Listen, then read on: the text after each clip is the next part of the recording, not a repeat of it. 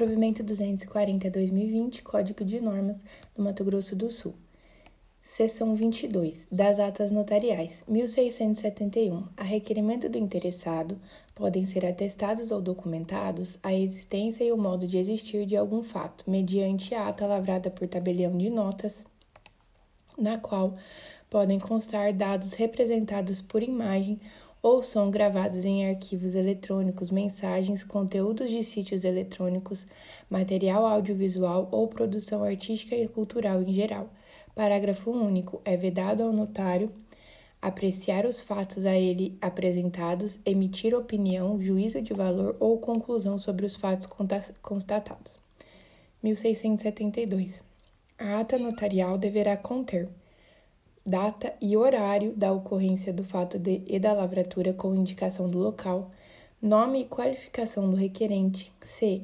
narração circunstanciada dos fatos, d. declaração de que a ata foi lida em voz alta ao requerente e, sendo o caso, as testemunhas, e e. assinatura e sinal pública do tabelião de notas.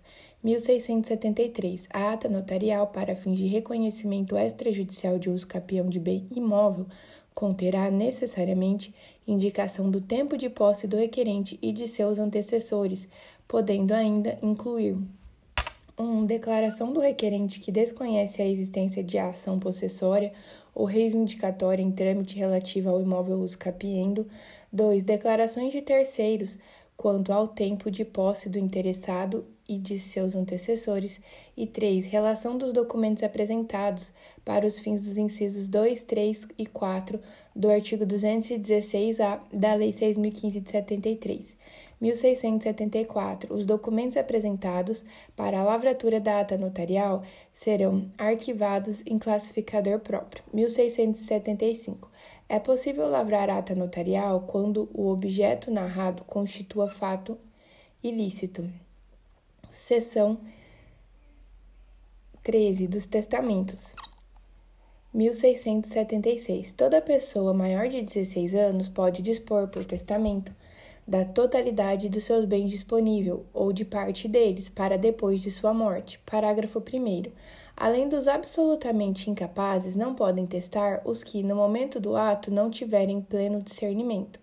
Parágrafo 2. Para efeitos de testamento, considera-se capaz a pessoa que possa expressar perante o tabelião de notas sua vontade de forma clara e consciente, independentemente de prova de capacidade clínica ou de atestado médico, que, no entanto, poderá ser exigido se o tabelião de notas entender necessário.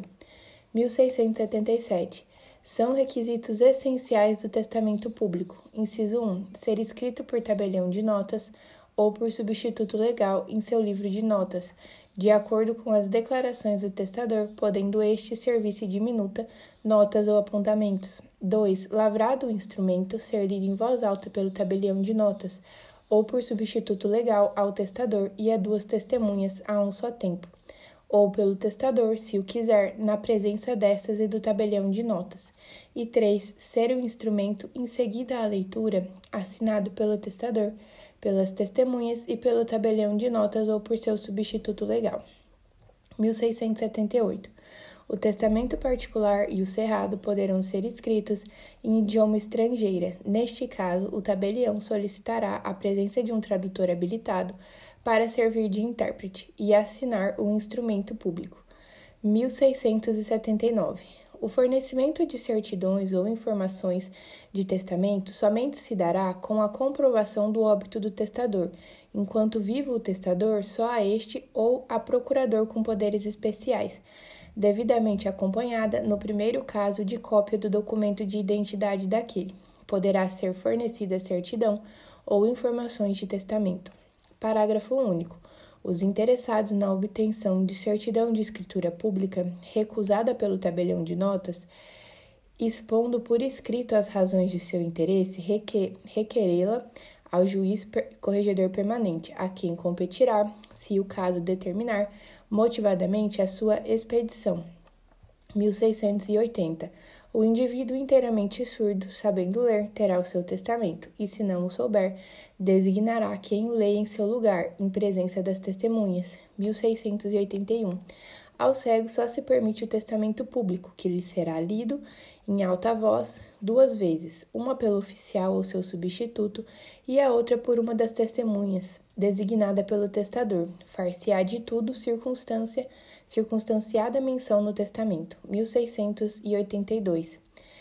Em caso de testamento cerrado, o tabelião ou seu substituto, na presença de duas testemunhas, depois de ouvir, ouvir do testador que aquele é seu testamento, que o dá por bom, firme e valioso, e quer que seja aprovado, iniciará imediatamente após a última palavra o instrumento de aprovação, manuscrito ou impresso. Parágrafo 1. Não havendo espaço em branco, rubricará as folhas e iniciará o instrumento em folha separada. Fará disso circunstanciada menção. Parágrafo 2. Deverá o tabelião rubricar todo o testamento. Parágrafo 3. Lavrado o instrumento de aprovação, o tabelião ou seu substituto o lerá na presença do testador, que o assinará, sabendo escrever com as testemunhas do ato. Parágrafo 4. Não sabendo assinar, uma das testemunhas indicadas pelo testador assinará a seu rogo. Parágrafo 5.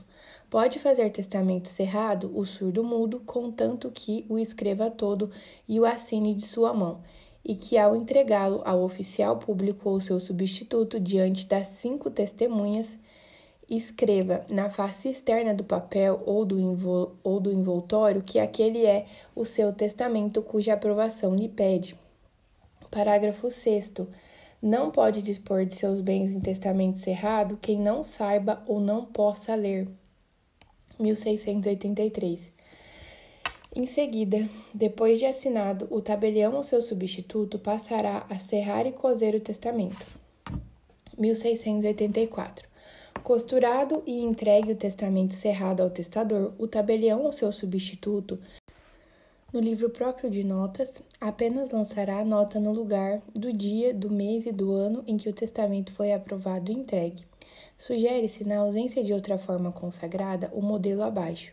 Aprovação de testamento cerrado. Declaro, de acordo com o disposto no artigo 1874 do Código Civil, ter lavrado hoje, em cartório ou no lugar onde tiver sido aprovado, nesta cidade de, o instrumento de aprovação de testamento de que pelo mesmo me foi apresentado, na presença das testemunhas que com ele o assinaram. Depois de costurado e lavrado, guardadas as demais formalidades legais, entreguei-o ao apresentante. Data e assinatura do tabelião.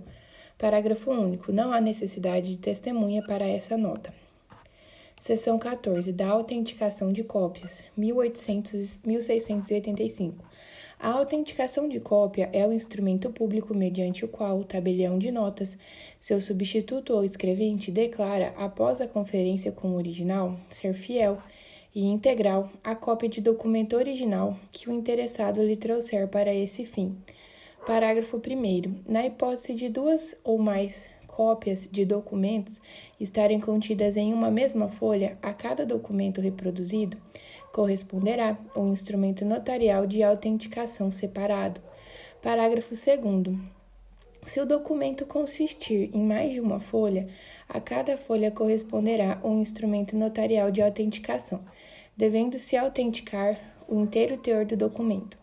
Lançar o carimbo do serviço notarial respectivo em cada folha, numerá-las e grampeá-las ou colá-las de modo a caracterizar a unidade documental. Parágrafo 3 é possível a autenticação de apenas uma ou algumas folhas da carteira de trabalho ou do passaporte, devendo-se vincular as folhas à identificação da pessoa portadora do referido documento, numerá-las e grampeá-las ou colá-las de modo a caracterizar a unidade documental. Parágrafo 4. Sendo apresentado para autenticação, processo, livro ou outro conjunto de textos que seja dividido em atos, artigos, artigos ou capítulos, é possível autenticar apenas o conteúdo de um ato, um artigo ou um capítulo, desde que no, se, desde que no seu inteiro teor. Parágrafo 5. Poderá ser autenticada parte de jornal se da cópia constar a data e o nome da publicação. Parágrafo 6. Quando o verso da folha estiver em branco, o espaço será inutilizado com os dizeres verso em branco.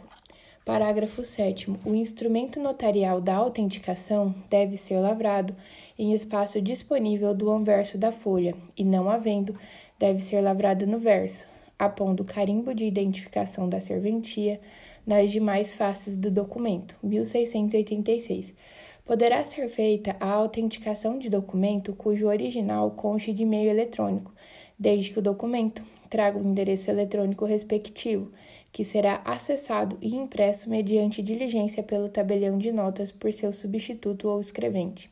Parágrafo 1. Conferido o documento com o original, existe no meio eletrônico, existente no meio eletrônico e achado conforme a autenticação, consignará o seguinte: conferida e achada conforme, nesta data, com o original existente no meio eletrônico e no endereço registrado.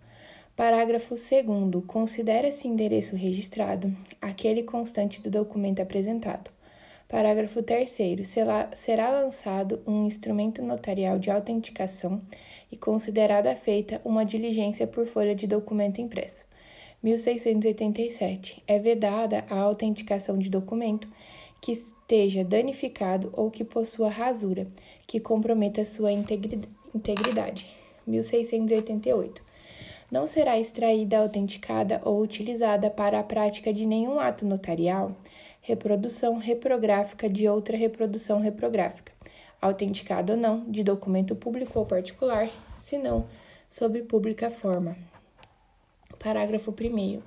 Não se sujeitam a esta restrição as cópias ou os conjuntos de cópia reprográficas que, conferidas pela própria autoridade ou repartição pública detentora dos originais, constituam documento com valor de original, tais como cartas de ordem, de sentença, de arrematação, de adjudicação, formais de partilha, boletins de ocorrências, certidões positivas de registros públicos e de protestos e certidões das juntas comerciais.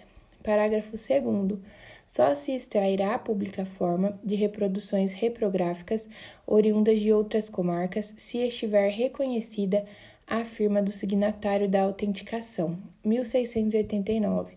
Compete exclusivamente aos tabeliães, aos substitutos e aos auxiliares autorizados a autenticação das cópias e documentos particulares e públicos. 1690 os tabeliões, ao autenticarem cópias reprográficas, não deverão se restringir à mera conferência dos textos ou aspectos morfológicos da escrita, mas verificar com cautela se o documento copiado contém rasuras ou quaisquer outros sinais suspeitos indicativos de, indicativos de possíveis fraudes, caso em que o notário poderá recusar-se a autenticá-lo.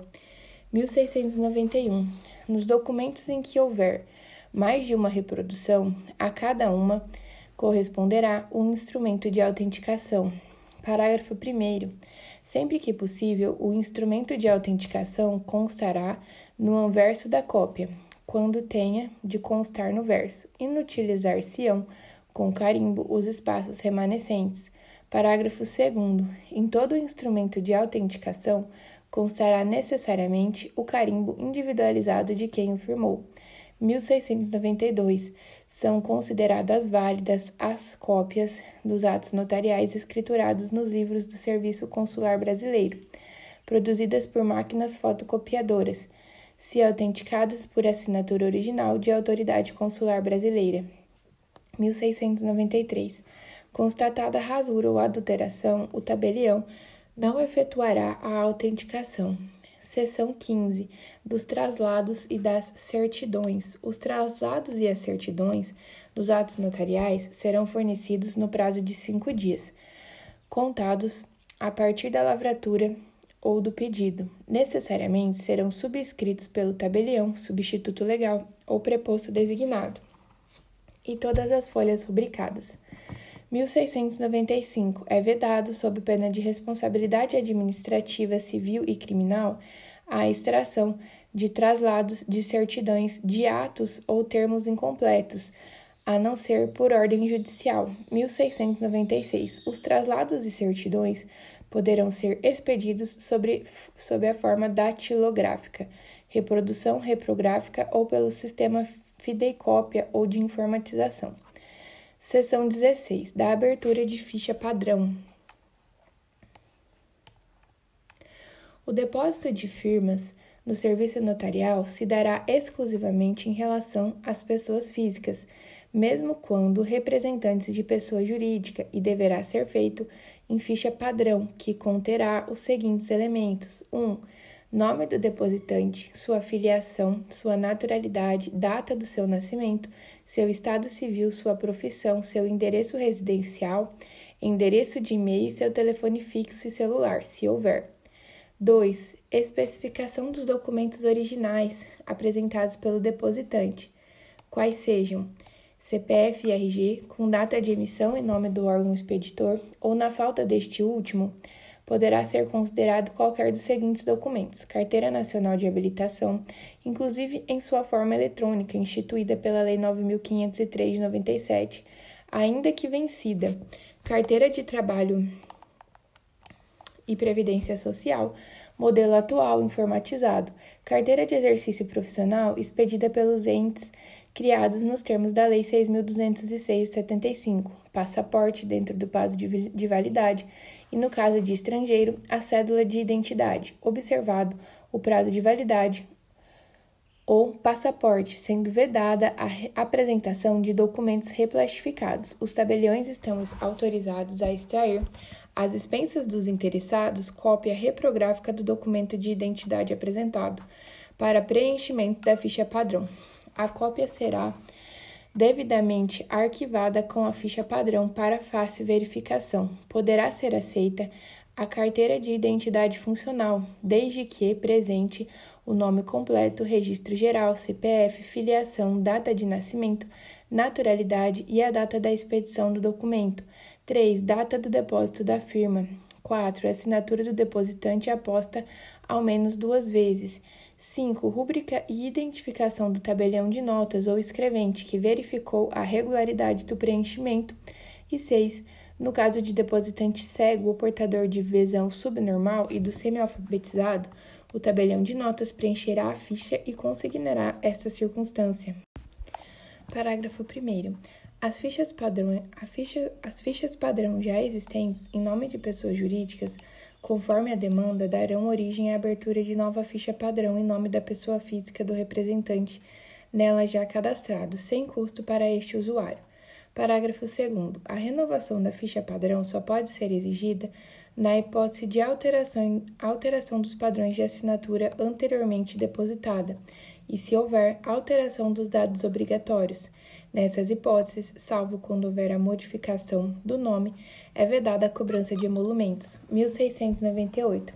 É proibido entregar a terceiros cartão, cartões de assinaturas não preenchidos a fim de que sejam confeccionadas fora da serventia, situação que somente é permitida mediante deslocamento de preposto da serventia. 1699. O tabelião de notas deve recusar a abertura da ficha quando o documento de identidade contenha caracteres morfológicos geradores de insegurança, como documentos replastificados e com foto muito antiga. 1700 não serão aceitas como documento de identidade, identificações funcionais ou outras sem validade previstas em lei. 1701. A abertura de ficha padrão será permitida para menores a partir de 16 anos completos devendo ser consignada a incapacidade relativa do menor de 18 anos, quando este não for emancipado.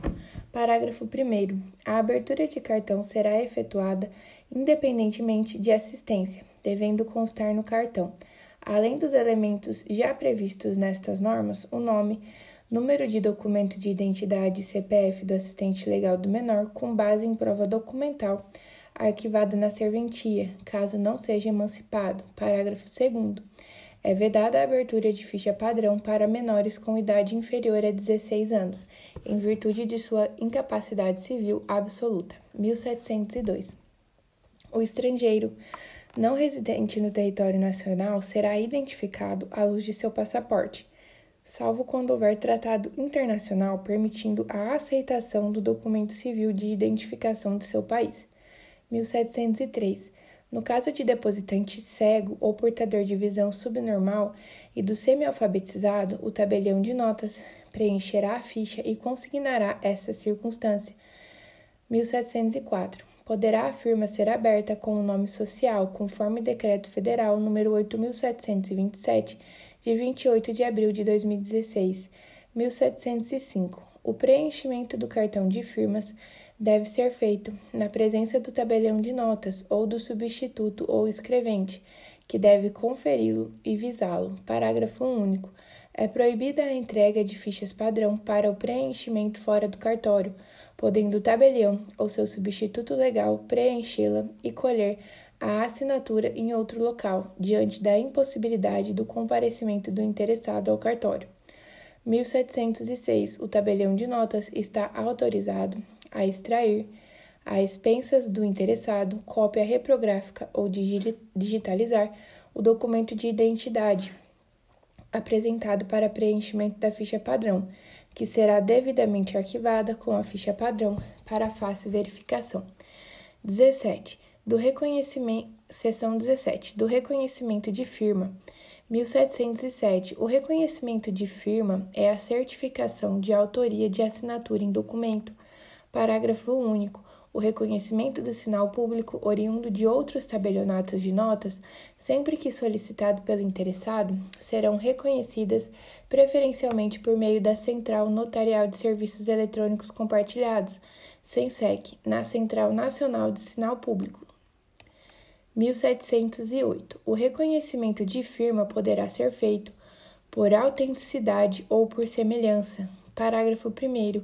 Reputa-se autêntico o reconhecimento de firma em que o autor, que possua autógrafo em cartão ou livro arquivado na serventia, após ser devidamente identificado pelo tabelião de notas, seu substituto ou escrevente autorizado, assinar o documento em presença do tabelião ou, ou declarar-lhe que é, que é sua assinatura já lançada, repetindo-a no cartão ou livro de autógrafos. Parágrafo 2.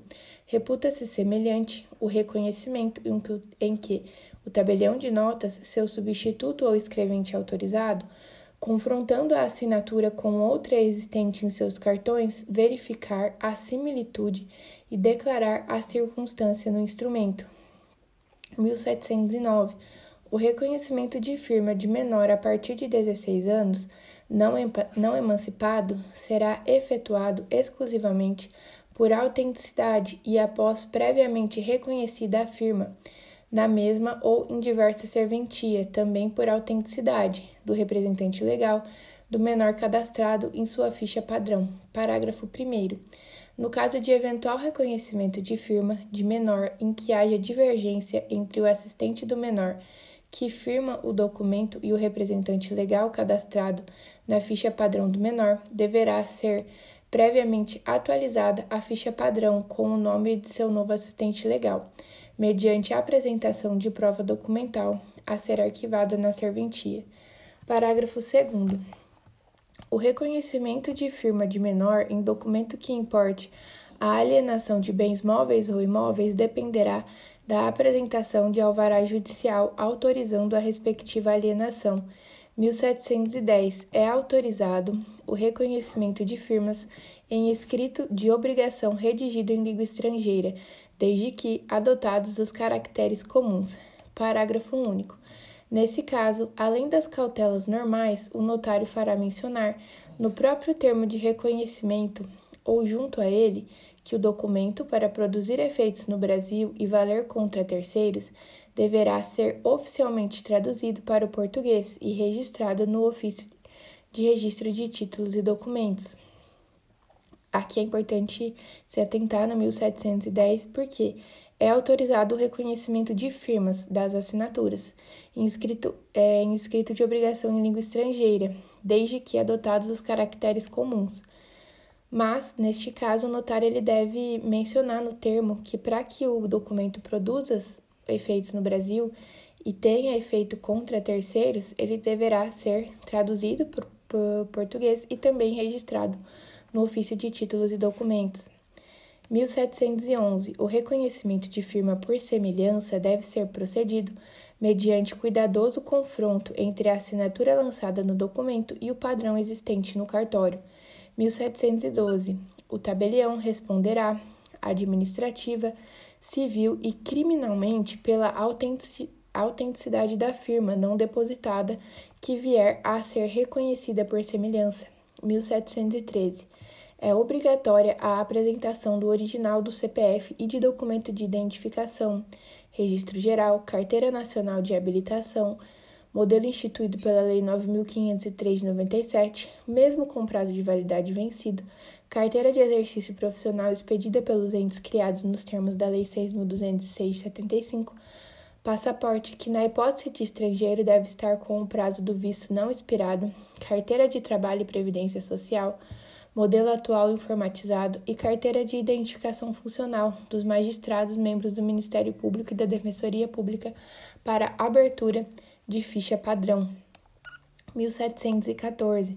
Havendo qualquer dúvida a respeito da assinatura, o tabelião poderá deixar de praticar o ato e exigir o comparecimento do signatário na serventia, portando o documento de identificação atualizado, para que seja feito o reconhecimento de firma. 1715. O instrumento notarial de reconhecimento da firma será lavrado ao final do documento, em espaço disponível ou, não havendo, em folha à parte, que será anexado ao documento de modo a tornar-se peça dele inseparável. E o tabelião de notas, o substituto ou escrevente autorizado lançará o respectivo sinal público junto à assinatura reconhecida, fazendo disso menção no instrumento, observada a cautela constante no parágrafo seguinte, parágrafo único, havendo solicitação de reconhecimento de firma em título de crédito, o tabelião de notas poderá, a seu critério, praticar o ato, mas apenas por autenticidade, lançando novamente o carimbo ou etiqueta de reconhecimento em papel à parte que deverá ser firmado pelo signatário e anexado ao título. 1716 é vedado o reconhecimento, de firma quando o documento 1. Um, não estiver preenchido totalmente. 2. Estiver danificado ou rasurado. 3. Estiver com data futura. 4. Constituir exclusivamente cartão de autógrafo confeccionado para uso interno de estabelecimento bancário, creditício ou financeiro.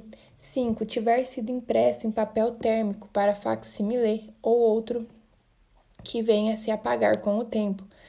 6. Tiver sido redigido a lápis ou com o uso de outro material, que venha se apagar com o tempo. E 7. Contiver as assinaturas a serem reconhecidas, digitalizadas ou fotocopiadas. Parágrafo único. É permitido o reconhecimento de firma em documento particular com a assinatura de apenas uma ou algumas das partes, considerando-se a dificuldade de reunir todos os signatários ao mesmo tempo e no mesmo lugar. 1717. Quando se tratar de compra e venda ou promessa de compra e venda de veículo, o reconhecimento de firma será por autenticidade, devendo o alienante comparecer pessoalmente no serviço notarial, munido de documento de identidade e do certificado de registro do veículo. Parágrafo 1. Tratando-se de reconhecimento autêntico, o usuário deverá ser identificado e sua assinatura será lançada na presença do notário ou auxiliar autorizado. Caso o subscritor ainda não possua ficha padrão, será, será ela preenchida nesta oportunidade.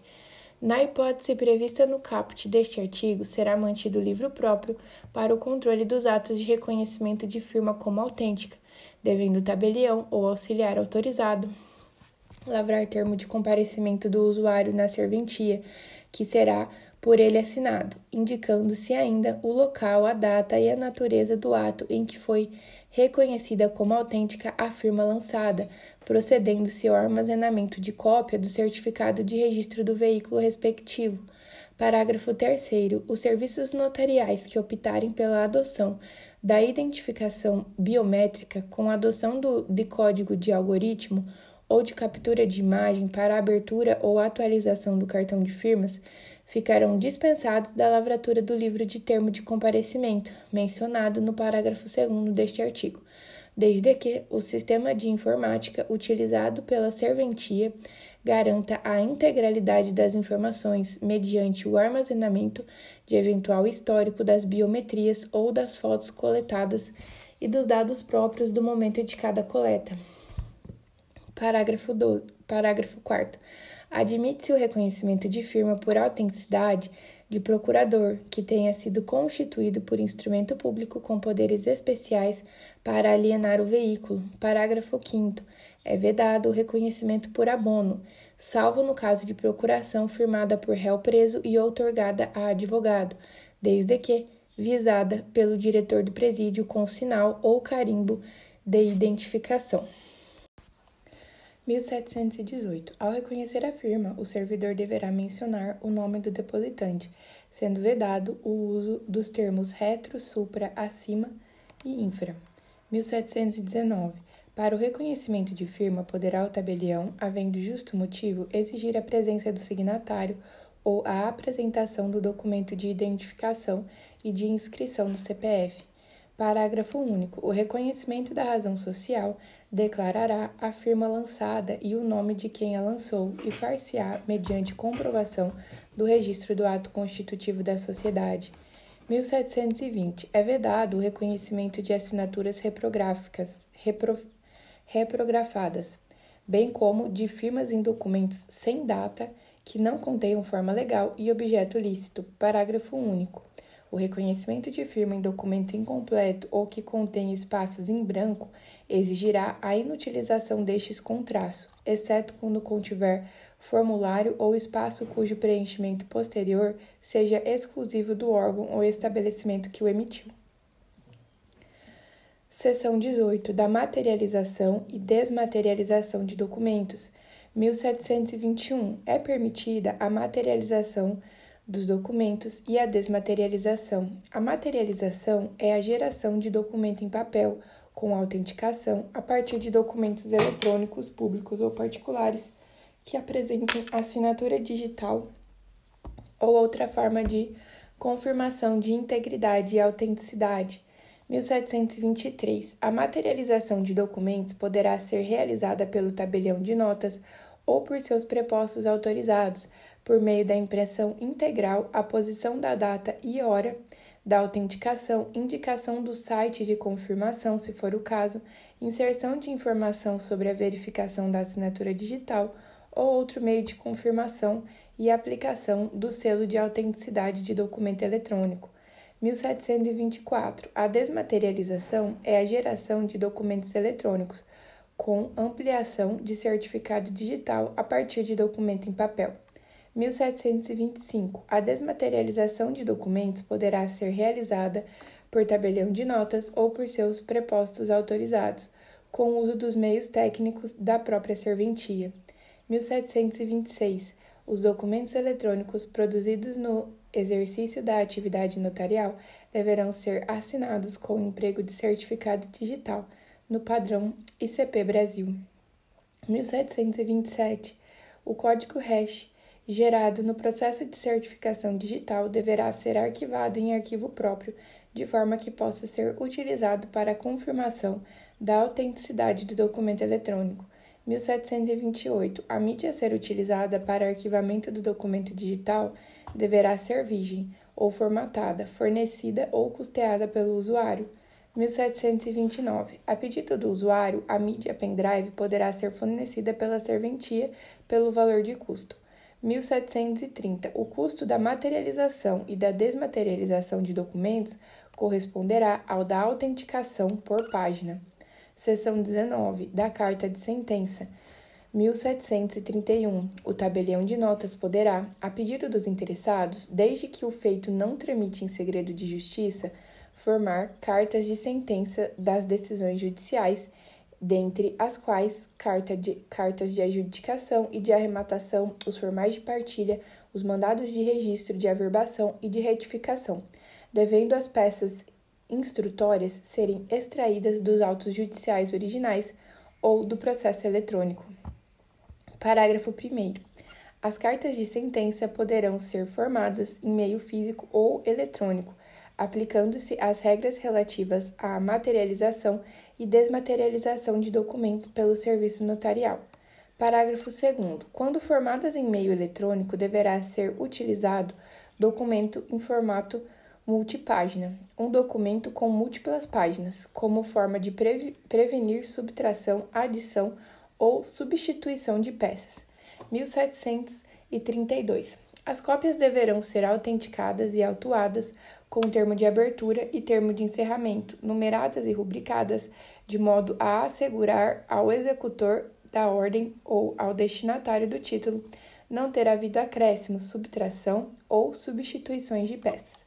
1733. O termo de abertura deverá conter a relação dos documentos autuados e o termo de encerramento informará o número de páginas da carta de sentença. Ambos serão considerados como uma única certidão para fins de cobrança de emolumentos. 1734.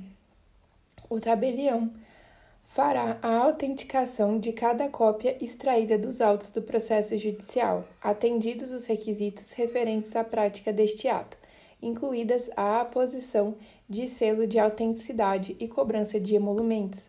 1735. O prazo para a finalização da carta de sentença é de cinco dias úteis, contados da solicitação do interessado e da entrega dos autos originais do processo judicial ou do acesso ao processo judicial eletrônico. 1736. Todas as cartas de sentença deverão conter, no mínimo, cópia das seguintes peças: 1. Sentença ou decisão a ser cumprida. 2. Certidão de transcurso de prazo sem interposição de recurso, trânsito em julgado, ou certidão de interposição de recurso recebido sem efeito suspensivo. 3. Procurações outorgadas pelas partes e 4. Outras peças processuais que se mostrem indispensáveis ou úteis ao cumprimento da ordem ou que tenham sido indicadas pelo interessado. 1737. Em se tratando de inventário, o formal de partilha deverá conter ainda cópias das seguintes peças: 1. Petição inicial. 2. Decisões que tenham deferido o benefício da assistência judiciária gratuita. 3. Certidão de óbito. 4. Plano de partilha. 5. Termo de renúncia, se houver. 6. Escritura pública de cessão de direitos hereditários, se houver. 7. Auto de adjudicação, assinado pelas partes e pelo juiz, se houver. 8. Manifestação da Fazenda Pública pela respectiva Procuradoria acerca do recolhimento do Imposto sobre Transmissão de Bens Imóveis, Causa-Mortes e Doações, ITCMD bem como sobre eventual doação de bens a terceiros e sobre eventual recebimento de quinhões diferenciados entre os herdeiros, nos casos em que não tenha havido pagamento da diferença em dinheiro. 9. Manifestação do município, pela respectiva procuradoria, se o caso, acerca do recolhimento do imposto sobre transmissão de bens imóveis intervivos e sobre eventual pagamento em dinheiro da diferença entre os quinhões dos herdeiros e sobre a incidência do tributo 10. Nos processos que tramitam sobre o rito de arrolamento sumário, não é necessária manifestação da Fazenda Pública, bastando comprovação da intimação para o lançamento dos tributos incidentes. 11. Sentença homologatória da partilha. E 12. Certidão de transcurso de prazo sem interposição de recurso, trânsito em julgado. 1738. Em se tratando de separação ou divórcio, ou dissolução de união estável, a carta de sentença deverá conter ainda cópia das seguintes peças: 1. Um, petição inicial. 2. Decisões que tenham deferido o benefício da assistência judiciária gratuita. 3. Plano de partilha. 4. Manifestação da Fazenda Pública Estadual pela respectiva Procuradoria acerca da incidência e do recolhimento do Imposto sobre Transmissão de Bens Imóveis, Causa-Mortes e Doações, ITCMD sob, bens sobre eventual doação de bens a terceiros e sobre eventual recebimento de quinhões diferenciados entre os herdeiros, nos casos em que não tenha havido pagamento da diferença em dinheiro.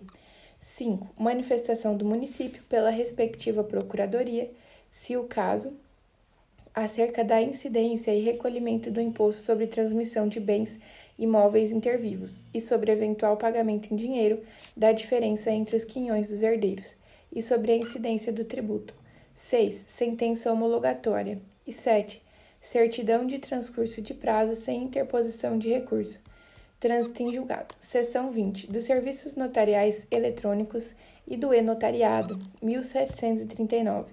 O acesso ao e-notariado será feito com assinatura digital, por certificado digital notarizado, nos termos da medida provisória 2200-2/2001, ou, quando possível, por biometria. Parágrafo 1. As autoridades judiciárias e usuários internos terão acesso às funcionalidades do e-notariado de acordo com o perfil que lhes for atribuído no sistema. Parágrafo 2.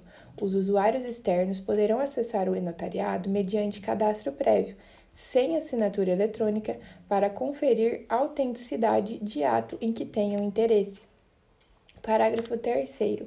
Para a assinatura de atos notariais eletrônicos, é imprescindível a realização de videoconferência notarial para captação do consentimento das partes sobre os termos do ato jurídico, a concordância com o ato notarial, a utilização da assinatura digital e a assinatura do tabelião de notas com o uso de certificado digital, segundo a Infraestrutura de Chaves Públicas Brasileiras, ICP.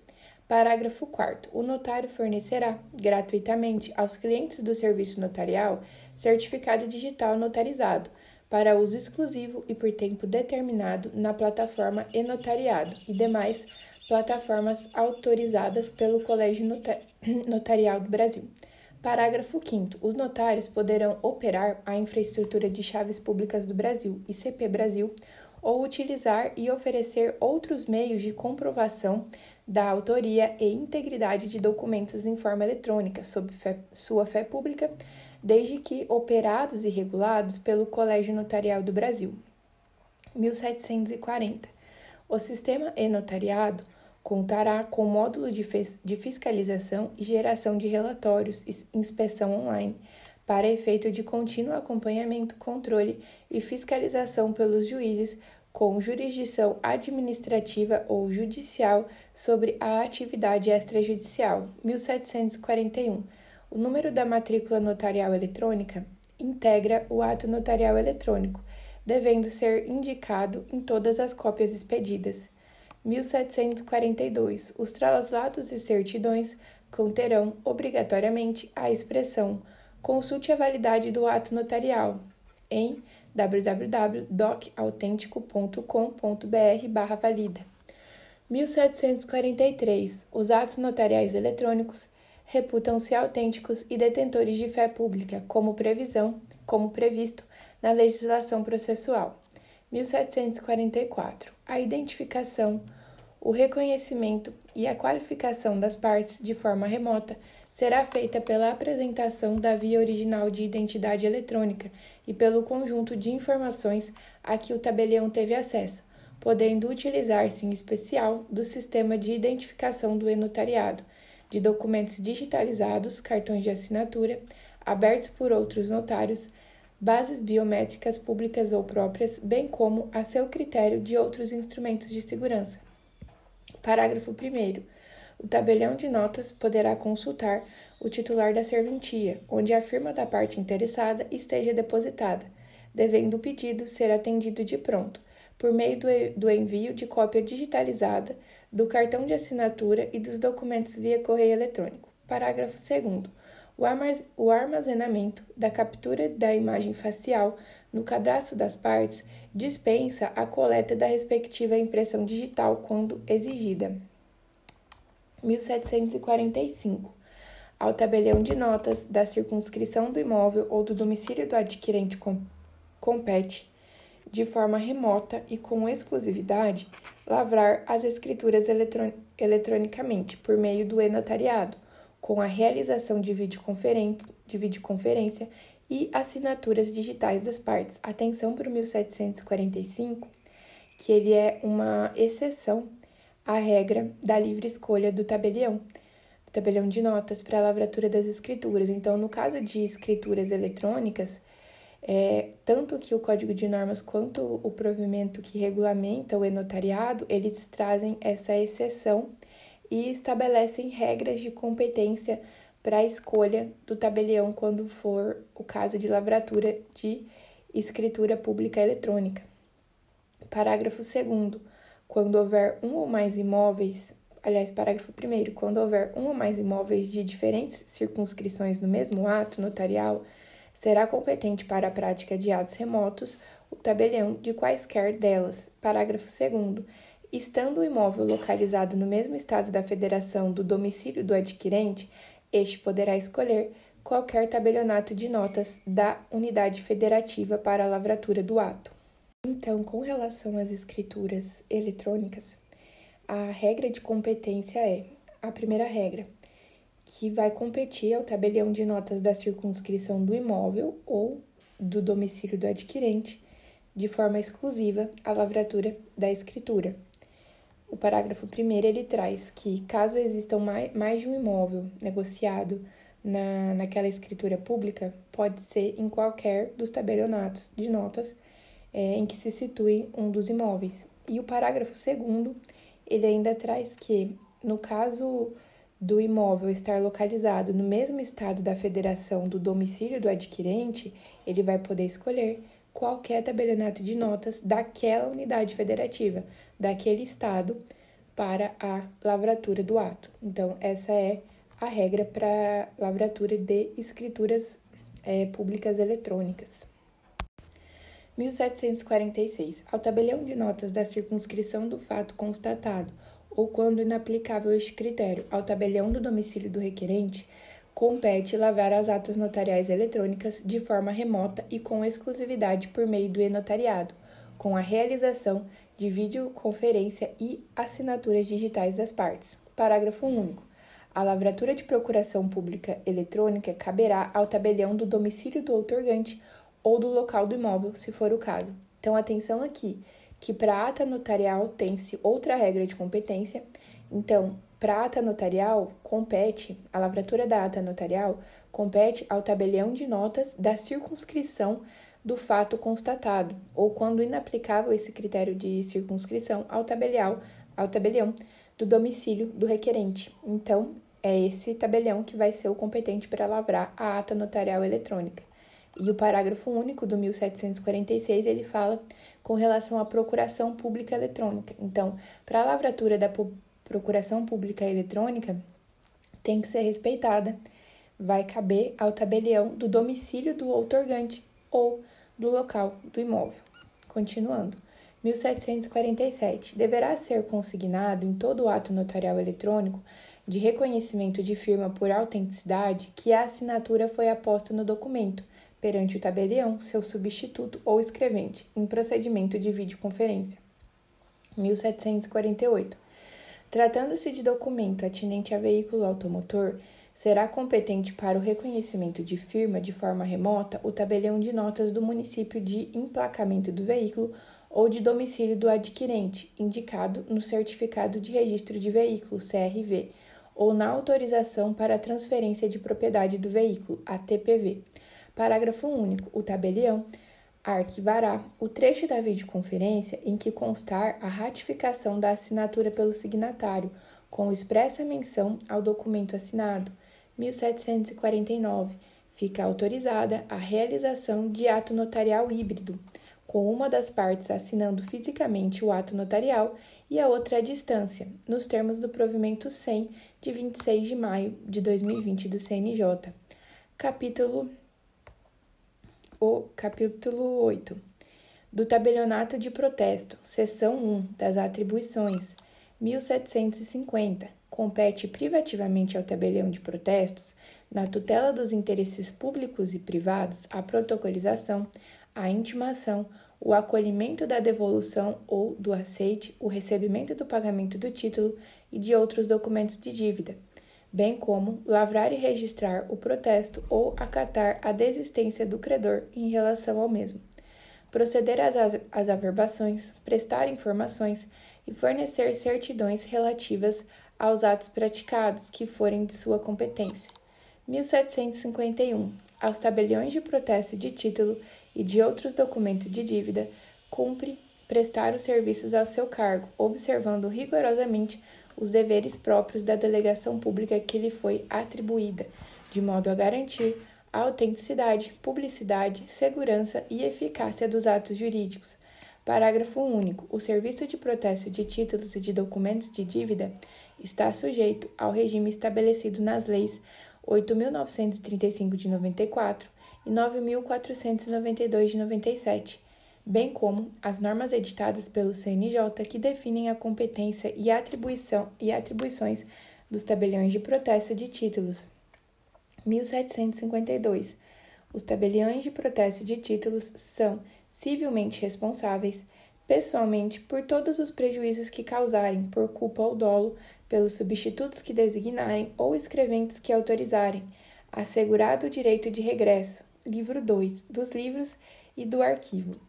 1753. O tabelionato de protesto de título e de outros documentos de dívida deve dispor dos seguintes livros: a linha A. Protocolo dos títulos e dos documentos de dívidas apresentados. E B. Registro de protestos.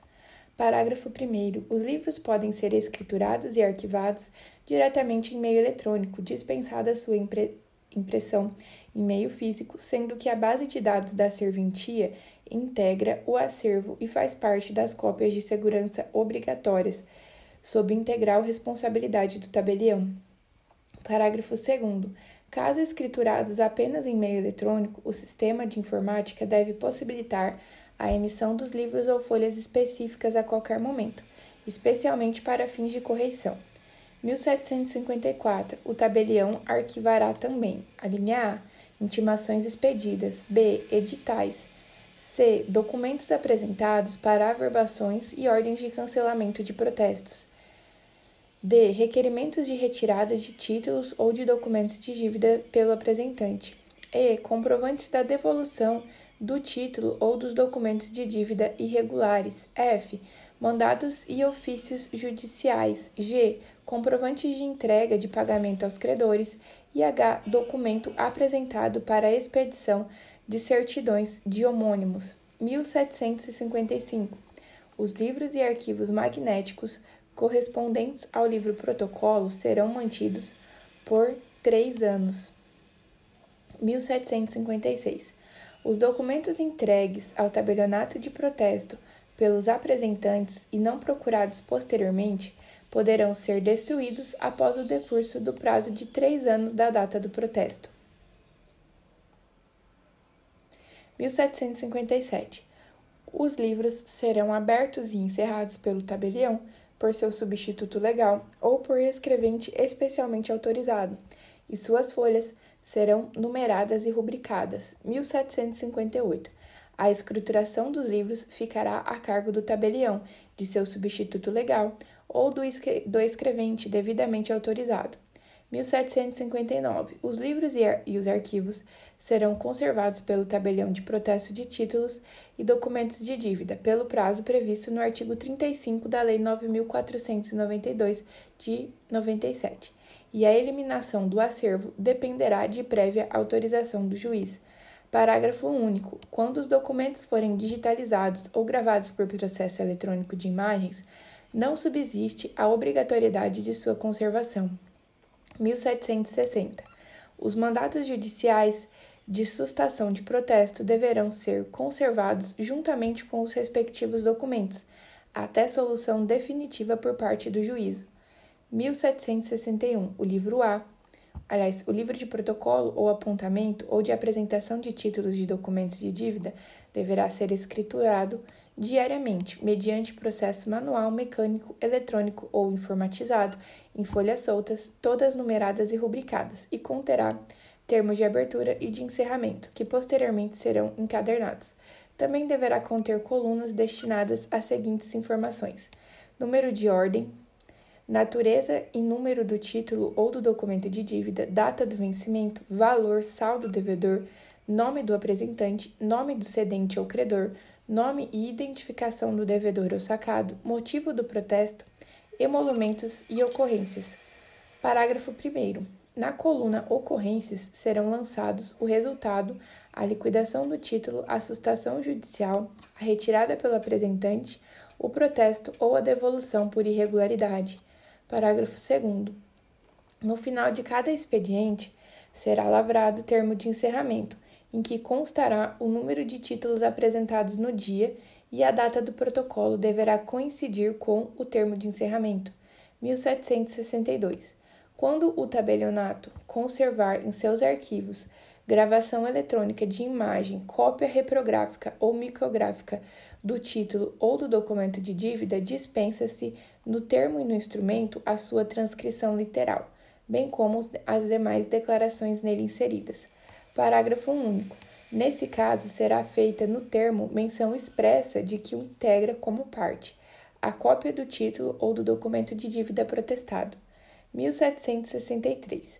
Os índices poderão ser elaborados pelo sistema de fichas, microfichas ou banco eletrônico de dados. Conterão nomes dos devedores e serão para localização dos protestos registrados. Parágrafo único. Os índices conterão referência ao livro e à folha ou ao arquivo eletrônico em que estiver registrado o protesto ou ao número de registro e aos cancelamentos de protesto efetivados. 1764. O livro de registro de protestos será escriturado em folhas soltas e será formado pelos termos originais e entregar-se-á a cópia à parte. Parágrafo 1. As folhas serão numeradas e rubricadas pelo tabelião ou pelo seu substituto legal. Conterá termo de abertura e de encerramento que posteriormente serão encadernados. Parágrafo 2. Fica permitido o uso de termos impressos ou reproduzidos por outro meio e cuidar-se-á para que contenham todos os requisitos exigidos por lei. Parágrafo 3. No livro de registro de protestos serão também lavrados os termos de protestos para fins especiais. Seção 3. Da Ordem dos Serviços em Geral. 1765. Os tabeliães de protesto, os responsáveis interinos pelo expediente e, quando for o caso, os oficiais de distribuição de protestos estão autorizados a negar seguimento a títulos ou outros documentos de dívida, bem como as suas respectivas indicações eletrônicas, sobre os quais recaia, segundo sua prudente avaliação, fundado receio de utilização do instrumento com intuito emulatório do devedor ou, com, ou como meio de perpetuação de fraude ou de enriquecimento ilícito do apresentante. 1766. Todos os documentos apresentados ou distribuídos no horário regulamentar serão protocolados dentro de 24 horas, obedecendo a ordem cronológica de entrega. Parágrafo único.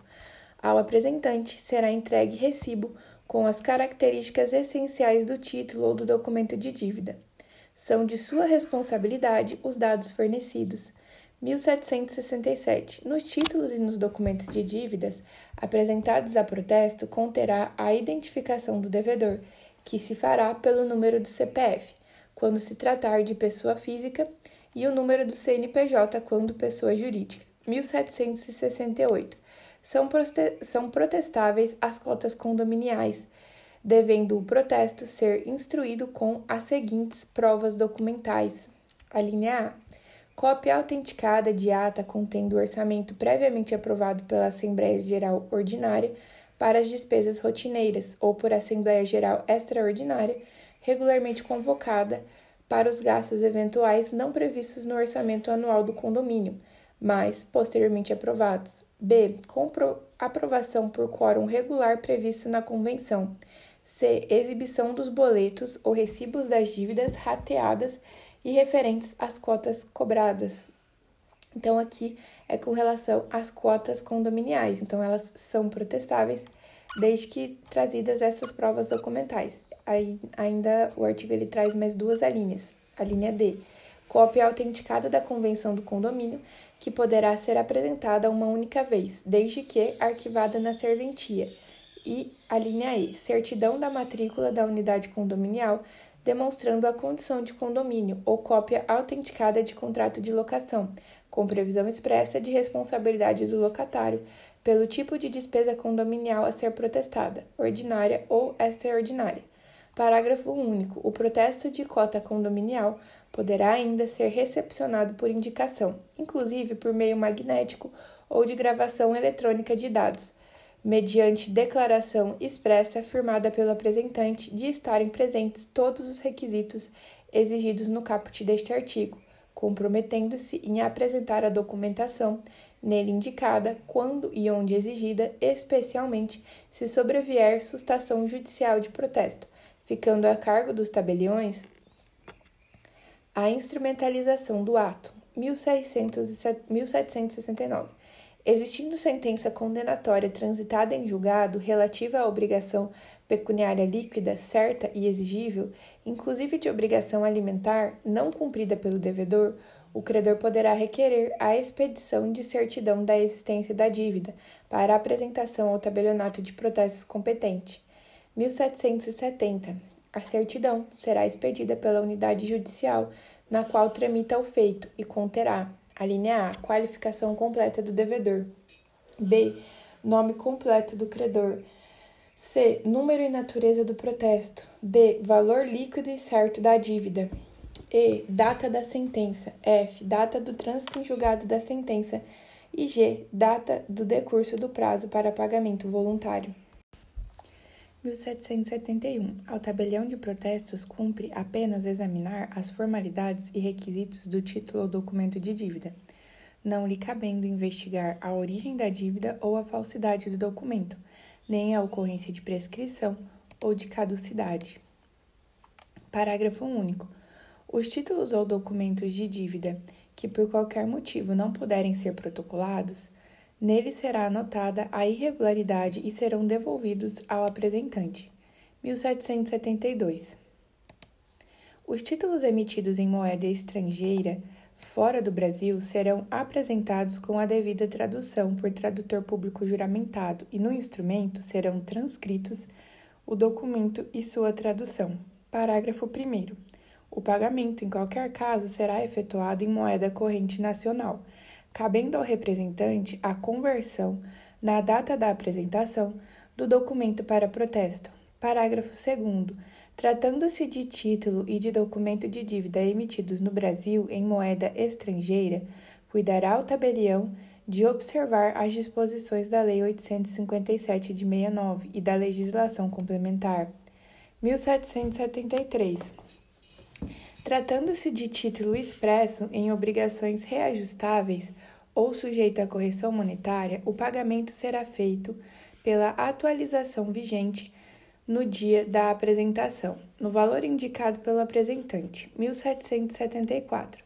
Somente poderão ser protestados ou protocolados os títulos dos documentos de dívida pagáveis ou indicados para aceite nas praças localizadas no território da comarca. Parágrafo único. Quando não for requisito do título e não houver indicação da praça de pagamento ou aceite, será considerada a praça do estabelecimento do sacado ou devedor. Caso ainda não constem tais indicações, observar-se-á a praça do credor ou sacador. 1775. O protesto de cheque poderá ser lavrado no lugar do pagamento ou do domicílio do emitente e deverá conter a prova da apresentação ao banco sacado e o motivo da recusa do pagamento, salvo se o protesto tiver a finalidade de instruir medidas pleiteadas contra o estabelecimento de crédito. Parágrafo 1. É vedado o apontamento de cheques se tiverem sido devolvidos pelo estabelecimento bancário sacado por motivo de furto, roubo ou extravio das folhas ou dos talonários, desde que não tenham circulado por meio de endosso nem estejam garantidos por aval. Parágrafo 2. No caso do parágrafo anterior, existindo aval ou endosso, não deverá constar do assentamento o nome do titular da conta corrente, nem o número do seu CPF ou CNPJ, anotando-se no campo próprio que o emitente é desconhecido. Parágrafo 3. Quando apresentados a protestos cheques devolvidos pelo banco sacado, em razão do motivo provisório número 70 das normas expedidas pelo Banco Central do Brasil, o título não será recepcionado, sendo entregue ao apresentante para confirmação da linha definitiva, conforme estabelecido pela instituição bancária quando da re reapresentação do cheque. 1776. Quando o cheque for apresentado para protesto mais de um ano após sua emissão, será obrigatória a comprovação pelo apresentante do endereço do emitente. Parágrafo 1. Igual comprovação poderá ser exigida pelo tabelião quando o lugar de pagamento do cheque for diverso da comarca em que é apresentado ou houver razão para suspeitar da veracidade do endereço fornecido. Parágrafo 2. A comprovação do endereço do emitente, quando da devolução do cheque decorrer dos motivos correspondentes aos números 12, 13, 14, 21, 22 e 31, será realizada mediante declaração do banco sacado em papel timbrado e com identificação do signatário fornecida pelo Banco Central do Brasil, certificando o banco sacado que não pode fornecer a declaração. Poderá o apresentante comprovar o endereço do emitente por outro meio hábil. Parágrafo 3. Devolvido o cheque por outro motivo, a comprovação do endereço do emitente poderá ser feita por meio de declaração bancária ou outras provas documentais idôneas, 1777. Quando da dispensa do depósito prévio dos emolumentos, o protesto facultativo será recusado pelo tabelião, quando as circunstâncias da apresentação indicarem exercício abusivo de direito. Dentre outras, para tal finalidade, o tabelião verificará as seguintes hipóteses: inciso 1 Cheques com datas antigas e valores irrisórios apresentados isoladamente ou em lote por terceiros que não sejam seus beneficiários originais ou emitidos sem indicação do favorecido. E 2. Indicação de endereço onde o emitente não residir, feita de modo a inviabilizar a intimação pessoal. Parágrafo 1.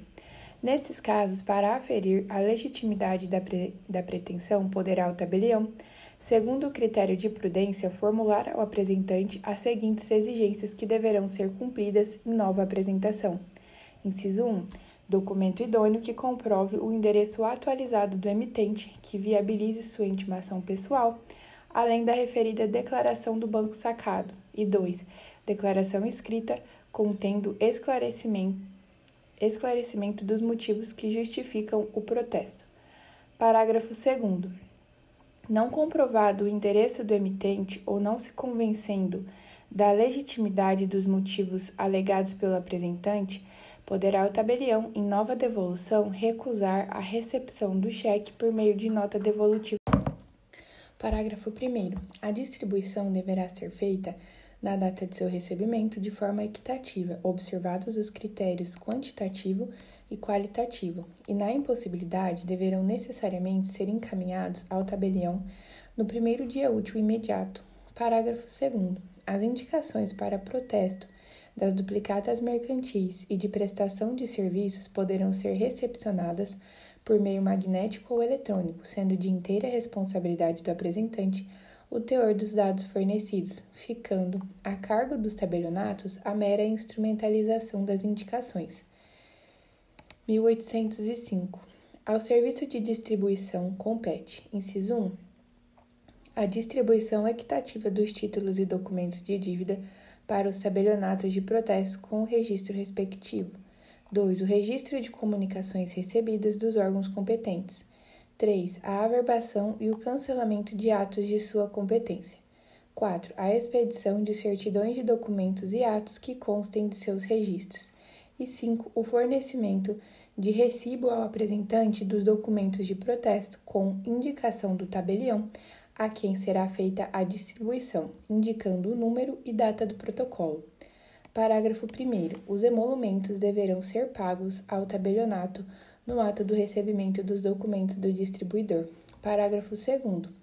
Ao apresentante do título cabe informar com precisão o seu endereço o do, o do devedor ou a circunstância de encontrar-se ele em lugar ignorado, incerto ou inacessível. Parágrafo 3. Incumbe ao distribuidor o exame dos títulos e outros documentos de dívida apresentados, verificando os requisitos formais do protesto, mas não lhe cabe alegar a prescrição do título ou a caducidade deles. Parágrafo, parágrafo 4 na hipótese de, inadvertidamente, ser distribuído título com existência de vícios formais, o tabelionato que tiver recebido deverá devolvê-lo ao ofício distribuidor. distribuidor. Devolvido o título irregular, o responsável pela distribuição deverá intimar o apresentante para recebê-lo mediante recibo. Parágrafo 6. Regularizado o título e novamente apresentado ao distribuidor, será compulsória sua remessa ao tabelionato impugnante. Parágrafo 7. Se antes da lavratura do protesto ocorrer o pagamento do título ou sua retirada pelo apresentante, o, tabelião comunicará o fato ao distribuidor. 1806. Fica terminantemente vedado ao tabelião receber títulos ou documentos de dívidas diretamente do apresentante. Parágrafo único. O descumprimento do disposto neste artigo implicará multa de 10 vezes o valor dos emolumentos dos títulos recebidos sem a distribuição, que será revertida em favor do Fundo Especial para Instalação, Desenvolvimento e Aperfeiçoamento dos Juizados Cíveis e Criminais, independentemente de aplicação de sanções administrativas cíveis e penais cabíveis. 1807. Dar-se a baixa na distribuição. 1. Um, por ordem judicial. 2. Mediante comunicação feita pelo tabelionato de protesto de títulos ao ofício distribuidor a respeito de documentos levados a protesto. Parágrafo único. Na comunicação deverão constar: a linha A, número do recibo de distribuição, B, data da distribuição, C, nome do credor ou portador, D, nome do devedor, E, valor do título, F, valor do pagamento e G, ocorrência. Pagamento, cancelamento, sustação, retirada e protesto. Inciso 3. Mediante requerimento do devedor ou de seu procurador com poderes específicos dirigido ao distribuidor, comprova comprovando por certidão o cancelamento ou anulação do protesto. 1808. A fiscalização do serviço será exercida pelo juiz corregedor permanente e ou juiz diretor do foro e pela Corregedoria Geral da Justiça. 1809 a distribuição dos títulos e documentos de dívidas apresentados ao serviço de distribuição de títulos é de responsabilidade solidária dos titulares dos tabelionatos de protesto, inclusive no tocante aos danos que eles ou seus propostos causarem a terceiros, ressalvado o direito de regresso contra o causador do dano.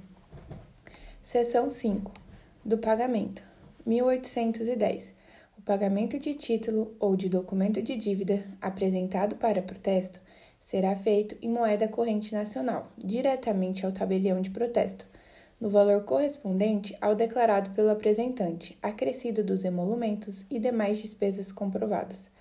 Parágrafo único. Os tabeliões de protesto ficam autorizados a cobrar, desde o vencimento, juros de mora, de 1% ao mês, não cumuláveis no resgate de títulos representativos de dívida líquida certa e exigível. 1811. O pagamento do título ou documento de dívida realizado em cartório ou em estabelecimento bancário autorizado será colocado à disposição do apresentante no primeiro dia útil subsequente ao do recebimento ou da efetiva compensação, quando se tratar de pagamento efetuado por meio de cheque. Parágrafo único. A ausência de repasse do pagamento do título ao apresentante no prazo estabelecido no caput deste artigo ensejará infração disciplinar grave de perda da delegação, sem prejuízo das sanções penais cabíveis. 1812. Os pagamentos de títulos são realizados em livro próprio, ficha ou sistema informatizado que conterá os seguintes dados: 1. Um, número de ordem do protocolo do cartório ao distribuidor, quando for o caso. 2. Data da apresentação. 3. Devedor. 4. Credor ou portador.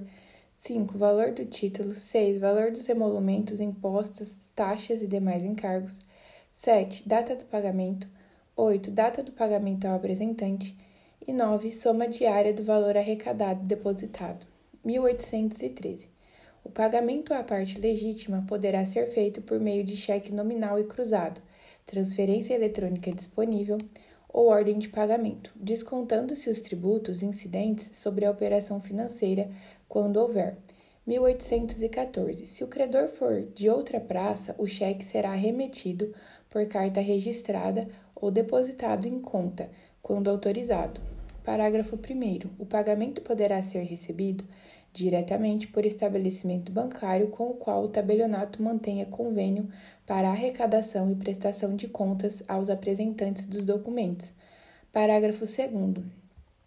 A responsabilidade pelo recebimento do valor expresso na ordem bancária é do apresentante, salvo culpa ou dolo do tabelião. 1815.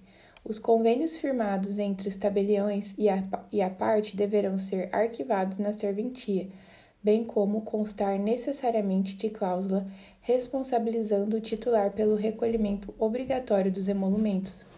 1816. Os emolumentos nos casos de protesto de decisão e sentença transitada em julgado, decorrente de alimentos de sentença oriunda de reclamação trabalhista ou de sentença em favor de parte beneficiária da gratuidade da justiça, serão exigidos nas seguintes ocorrências. Inciso 1. No pagamento do título ou outro documento de dívida na serventia, por quem o fizer. E 2. Ou no, no cancelamento de protesto pelo requerente. Parágrafo único. O cálculo dos emolumentos observará os valores vigentes na data do pagamento ou do cancelamento. 1817. Considera-se prorrogado o prazo de pagamento até o primeiro dia útil subsequente, se o vencimento ocorrer em feriado bancário, ainda que haja expediente no foro extrajudicial. 1818. Não será recusado o pagamento oferecido dentro do prazo legal, desde que feito no tabelionato competente e no horário de funcionamento dos serviços. 1819. No ato do pagamento, o tabelião dará a quitação e, do, e devolverá o título ou documento de dívida a quem o fizer. 1820. Subsistindo parcelas vincendas, quando do pagamento no tabelionato, dar-se-á quitação da parcela paga em apartado e devolver-se-á o original ao apresentante. 1821 o tabelião colocará à disposição do credor ou do apresentante autorizado, no primeiro dia útil seguinte ao recebimento, o dinheiro ou o cheque administrativo e fornecerá recibo de quitação em que constarão os valores recebidos e, se for o caso, o valor da devolução do depósito dos emolumentos e demais despesas. 1822. Tratando-se de títulos apresentados para protesto em que forem devedoras microempresas ou empresas de pequeno porte, sobre os emolumentos do tabelião, não incidirão quaisquer acréscimos a títulos de taxas ou custeios de atos gratuitos. Parágrafo único. Quando o pagamento do título ocorrer com cheque sem a devida provisão de fundos, serão automaticamente suspensos pelo cartório, pelos cartórios de protestos, pelo prazo de um ano, todos os benefícios previstos para o devedor. Seção 6. Da intimação, 1823. A intimação do devedor será expedida pelo tabelião e encaminhada ao endereço fornecido pelo apresentante do título ou do documento de dívida. Parágrafo 1. Considerar-se-á cumprida quando comprovada a sua entrega no local indicado. Parágrafo 2. Com a autorização prévia do apresentante, o endereço inicial informado poderá ser alterado pelo tabelião de protesto, se o devedor tiver depositado declaração escrita com o seu atual endereço ou se o tabelião souber de outro endereço onde o devedor possa ser intimado. 1824. As despesas decorrentes da realização de intimação, intimações serão suportadas pelo devedor, desde que compatíveis com as diligências realizadas para sua intimação. 1825. Entregue a intimação no endereço indicado pelo apresentante, mesmo havendo recusa em assiná-la, o fato será certificado pelo tabelião do protesto ou pelo seu substituto, dando-se por perfeita a intimação. 1826. A intimação será feita por edital, o qual, além de ser afixado no tabelionato, deverá ser publicado em meio eletrônico, se a pessoa indicada para aceitar ou pagar for, desconhe for desconhecida, sua localização incerta ou ignorada, ou ainda ninguém se dispuser a receber a intimação no endereço fornecido pelo apresentante. 1827. Antes de se efetuar a intimação por edital, deverão ser esgotados todos os meios de localização do devedor. 1828. Dispensa-se a intimação do sacado ou aceitante, caso tenha firmado no título declaração de recusa ou aceite do pagamento e na hipótese de protesto do falido. 1829. Na conta dos emolumentos será especificado o valor correspondente a cada ato realizado, para cientificação do devedor. 1830. Considerar-se-á cumprida a intimação 1. Um, na data da assinatura do aviso de recebimento, 2. na data da assinatura do comprovante de entrega e 3. no dia da afixação ou publicação do edital. 1831. Na hipótese de haver pluralidade de devedores, a última intimação fixará o início do tríduo legal para o cumprimento da obrigação. 1832. Os tabeliães de protesto deverão adotar medidas de incentivo à quitação ou à renegociação de dívidas protestadas nos termos do provimento da Corregedoria Nacional de Justiça número 72 de 2018, que dispõe sobre as medidas de incentivo à quitação ou à renegociação de dívidas protestadas nos tabelionatos de protesto do Brasil, 1833. Somente podem ser protestados os títulos e os documentos de dívidas pagáveis ou indicados para aceite ou devolução nas praças localizadas no território de competência do tabelionato de protesto. Parágrafo 1. Para fins de protesto, a praça de pagamento será o domicílio do devedor, aplicando-se subsidiariamente somente quando couber a legislação especial em cada caso. Parágrafo 2. Respeitada a praça de pagamento do título ou do documento de dívida para a realização do protesto, Segundo a regra do parágrafo 1 deste artigo, a remessa da intimação poderá ser feita por qualquer meio e sempre dentro do limite da competência territorial do tabelionato, desde que seu recebimento fique assegurado e comprovado por protocolo, aviso de recebimento AR ou documento equivalente, podendo ser efetivada por portador do, pró do próprio tabelião. Parágrafo 3. A intimação deverá conter ao menos o nome ou CPF ou CNPJ e endereço do devedor, os nomes do credor e do apresentante com os respectivos CPF e ou CNPJ, elementos de identificação do título ou documentos de dívida e o prazo limite para cumprimento da obrigação no tabelionato, bem como o número do protocolo e o valor a ser pago, exceção à intimação por edital, que se limitará a conter o nome e a identificação do devedor. Parágrafo 4. O tabelião de protesto poderá utilizar meio eletrônico para a intimação quando autorizado pelo devedor e assim declarado pelo apresentante. Parágrafo 5.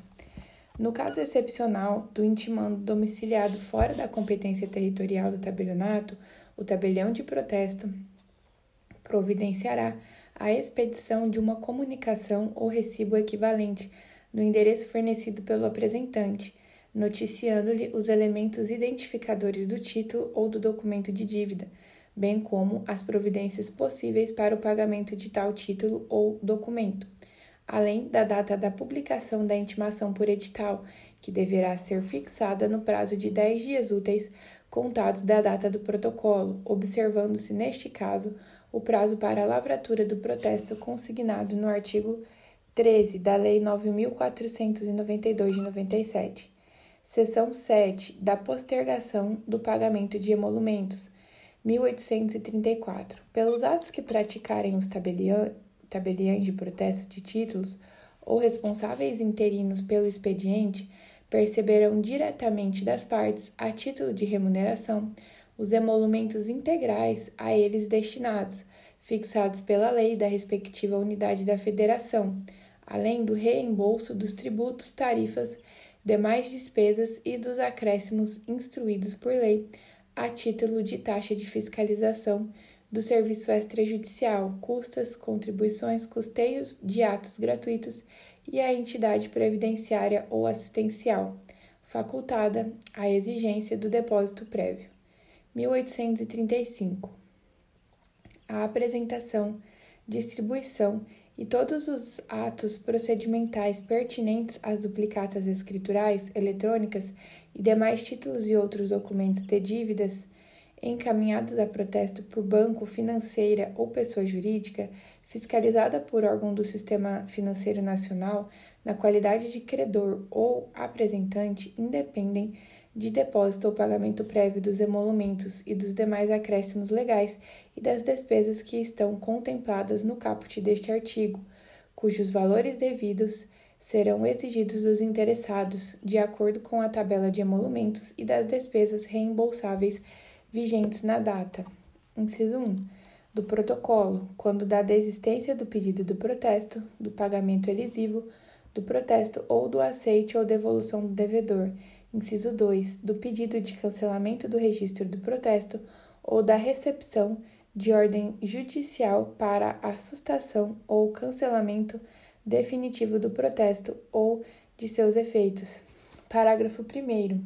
As disposições do caput deste artigo aplicam-se, a linha A, às pessoas jurídicas fiscalizadas por agências que regulamentam as atividades de serviços públicos que são executados por empresas privadas sob concessão, permissão ou autorização na qualidade de credoras, bem como aos credores ou apresentantes de decisões judiciais transitadas em julgado, oriundas da Justiça Estadual, da Justiça Federal ou da Justiça do Trabalho e à União Federal, aos estados, ao Distrito Federal, aos municípios e às suas respectivas autarquias e fundações públicas no que concerne às suas certidões da dívida ativa. E a linha B, a qualquer pessoa física ou jurídica, desde que o vencimento do título ou do documento de dívida não ultrapasse o prazo de um ano no momento da apresentação para protesto. Parágrafo 2. Os valores destinados aos oficiais de distribuição ou outros ou outros serviços extrajudiciais ou aos entes públicos ou entidades a título de emolumentos, custas, taxas de fiscalização, contribuições, custeio de atos gratuitos, tributos ou de caráter assistencial serão devidos na forma prevista no caput deste artigo e repassados somente após o efetivo recebimento pelo tabelião de protesto. 1836. Nenhum valor será devido pelo exame do título ou documento de dívida devolvido ao apresentante por motivo de irregularidade formal. 1837. Os emolumentos devidos pelo protocolo dos títulos e documentos de dívida que foram protestados são de propriedade do tabelião de protesto ou do oficial de distribuição, quando for o caso, que é a que à época praticou o respectivo ato. Parágrafo único. Na hipótese do caput deste artigo, caberá ao novo tabelião de protesto ou ao responsável interino pelo expediente perceber apenas os emolumentos devidos pelo cancelamento do registro do protesto e também transferir os emolumentos devido pelo, devidos pelo protocolo para o tabelião de protesto ou oficial de distribuição, quando for o caso, que à época o praticou, ou ainda para o seu respectivo espólio ou herdeiros, sob pena de responsabilidade funcional, além de outras sanções cíveis e criminais cabíveis. 1838. Ficam os tabeliães de protesto ou os responsáveis interinos pelo expediente da serventia autorizados a conceder parcelamento de emolumentos e demais acréscimos legais aos interessados por meio de carta de débito ou de crédito, desde que sejam cobrados na primeira parcela os acréscimos legais.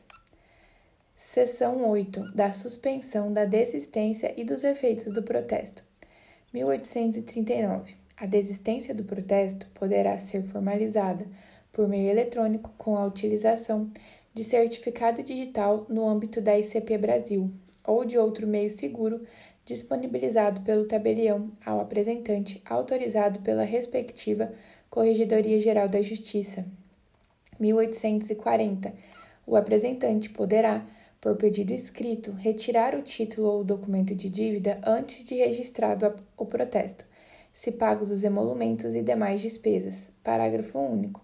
O tabelião devolverá o título ou documento de dívida no ato da apresentação do requerimento, que será arquivado em pasta própria e em ordem cronológica e esta ocorrência deverá ser anotada no livro de protocolo 1841. O título ou documento de dívida cujo protesto houver sido sustado judicialmente somente poderá ser pago, protestado ou retirado com autorização judicial. 1842. Não serão concedidas sustações prévias e genéricas de protesto, salvo ordem judicial. 1843.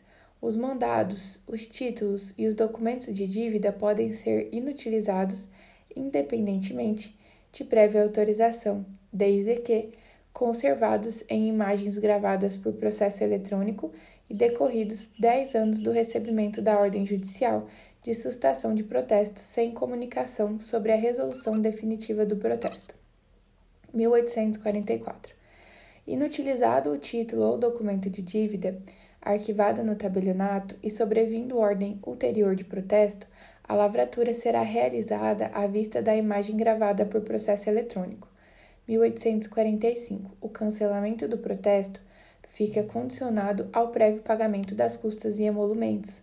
Parágrafo 1. O cumprimento dependerá do prévio pagamento das custas e dos emolumentos quando do mandado constar ordem expressa neste sentido ou que a parte interessada é beneficiária da assistência judiciária gratuita.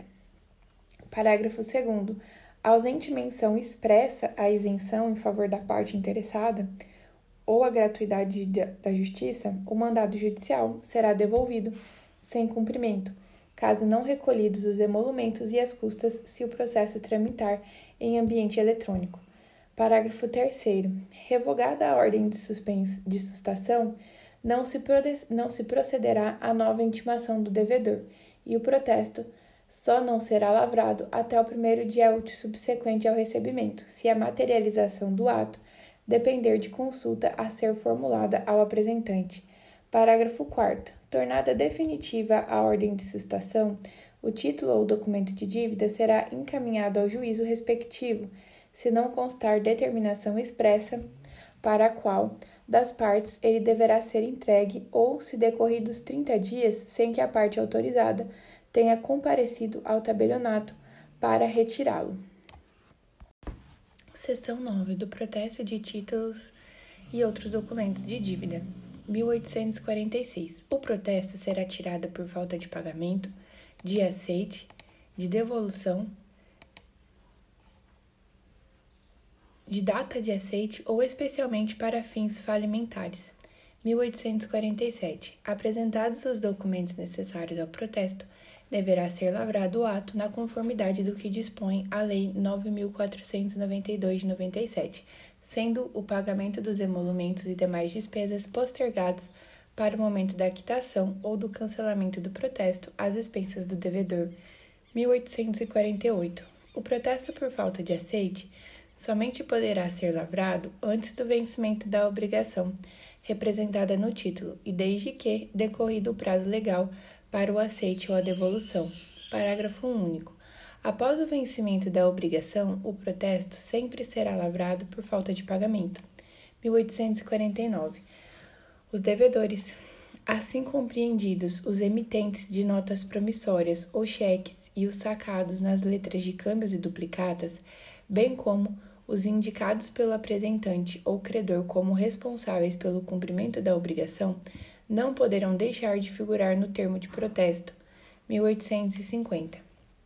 O registro do protesto e o instrumento respectivo devem conter a. A data e o número do protocolo. B. O nome e endereço do apresentante. C. A transcrição do título ou documento de dívida e das declarações nele inseridas ou reprodução das indicações feitas pelo apresentante do título. D a certidão da intimação feita e da resposta eventualmente oferecida, e certidão de não ter sido encontrada ou ser desconhecida a pessoa indicada para aceitar ou para pagar. F. A indicação dos inventariantes voluntários e das firmas por eles honradas. G. A aquiescência do portador do aceite por honra.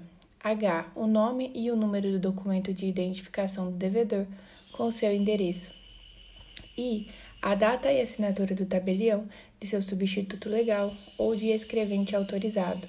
J. Tipo do protesto, se comum ou para fins falimentares. E K. Motivo do protesto, se for por falta de pagamento, de aceite, de devolução ou de data de aceite. 1851. O protesto para fins falimentares está sujeito às mesmas regras do protesto comum, com as seguintes alterações: a.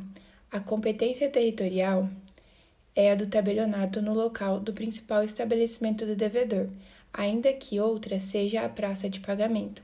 B. O protesto especial depende de comprovação do prévio cancelamento de eventual protesto comum, lavrado anteriormente do mesmo título ou documento de dívida. E C. O termo de protesto especial deve indicar o nome completo de quem recebeu a intimação, salvo se realizada por edital.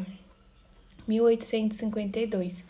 O deferimento do processamento de recuperação judicial de empresário e de sociedade empresária não impede o protesto de títulos e documentos de dívida relacionados com o requerente do benefício legal.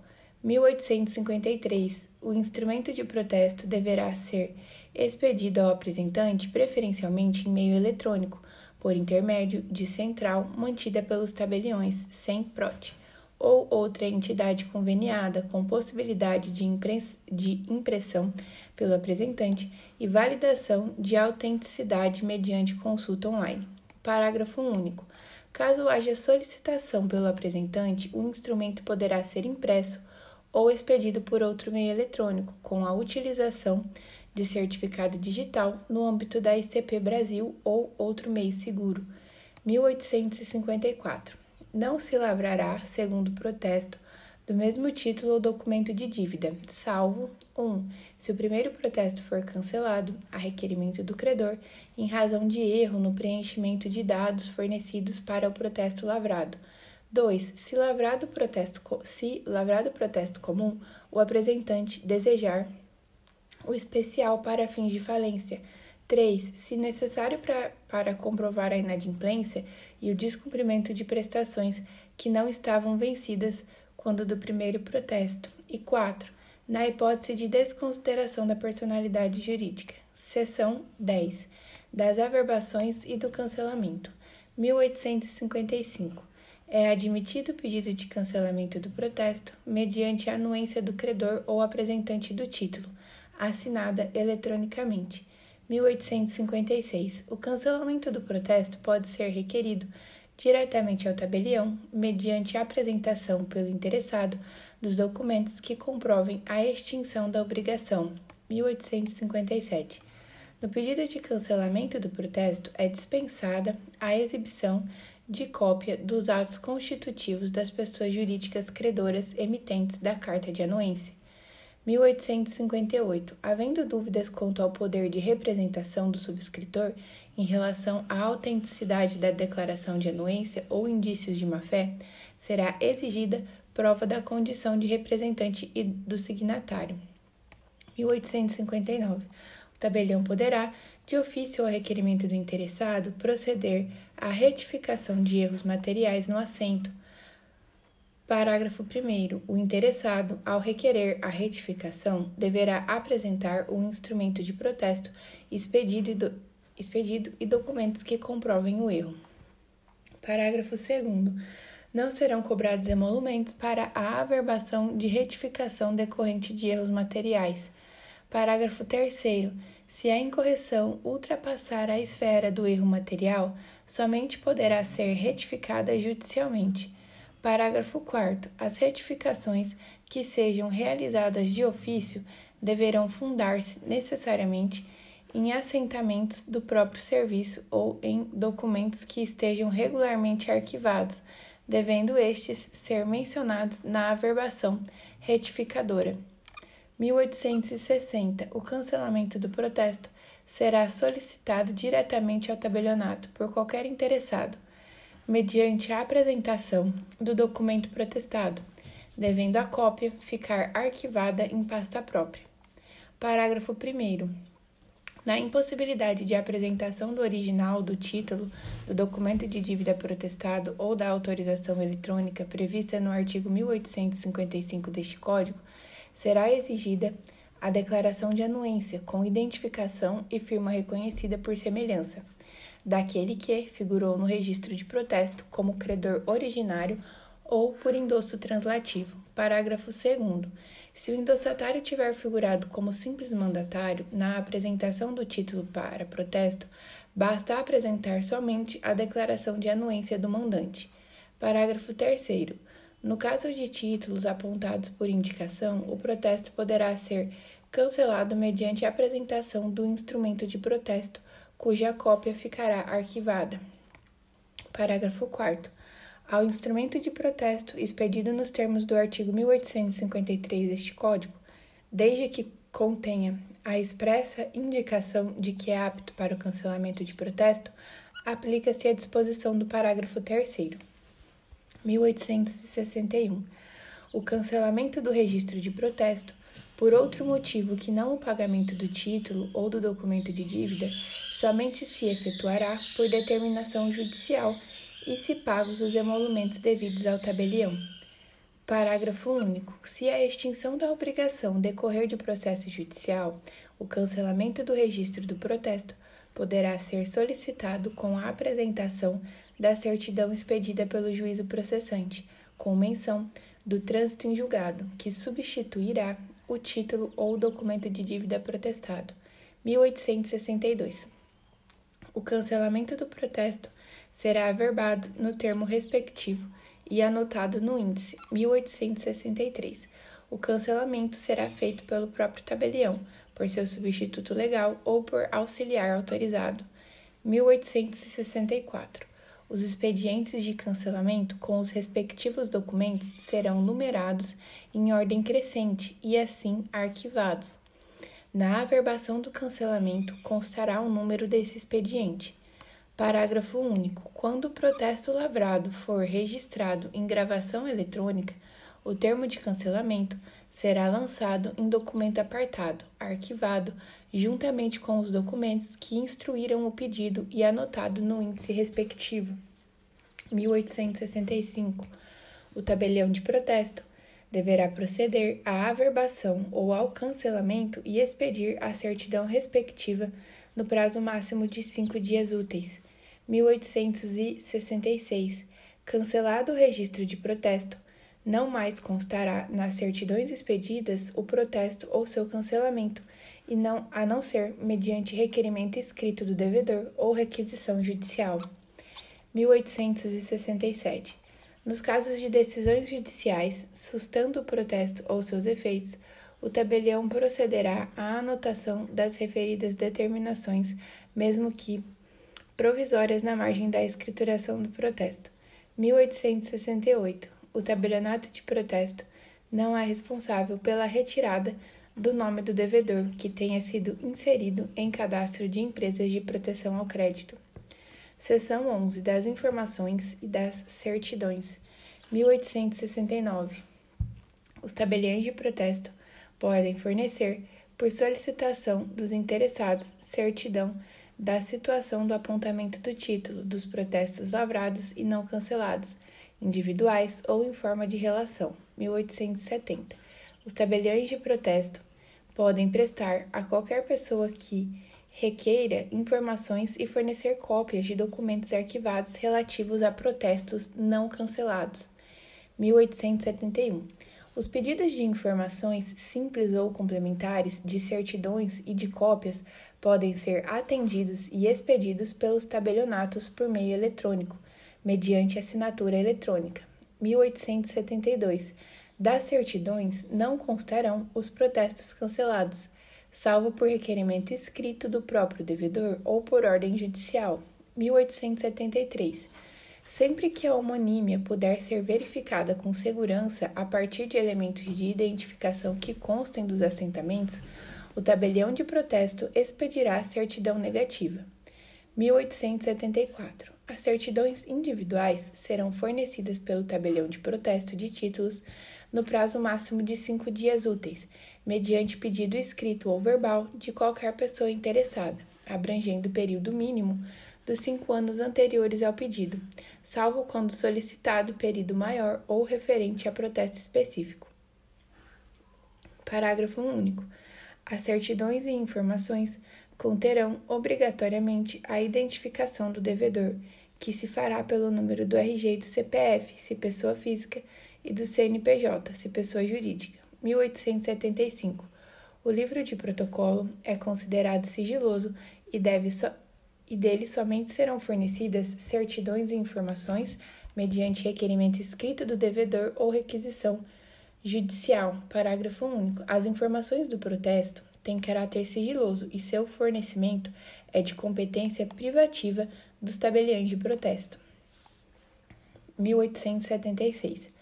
Os cartórios fornecerão às entidades representativas da indústria e do comércio ou àquelas vinculadas à proteção do crédito, quando solicitada, certidão diária, em forma de relação, dos protestos tirados e dos cancelamentos efetuados, com a nota de que trata de informação reservada, da qual não se poderá dar publicidade pela imprensa, nem mesmo parcialmente. Parágrafo único. O fornecimento das certidões de que trata o caput deste artigo será suspenso quando, por culpa da entidade solicitante, houver violação do sigilo que impõe as informações e as certidões sobre protestos. 1877. Havendo protesto a certificar em nome igual ao de pessoa indicada pelo solicitante, mas sendo possível determinar que não se trata do protestado por meio do Registro Geral de Identificação Civil, o oficial emitirá certidão negativa, sem fazer alusão ao homônimo. 1878. Se o interessado considerar que o protesto se refere ao homônimo e não constarem no cadastro do tabelionato elementos individuais identificadores, deverá juntar ao pedido de expedição de certidão. A linha A, cópia autêntica da cédula de identidade.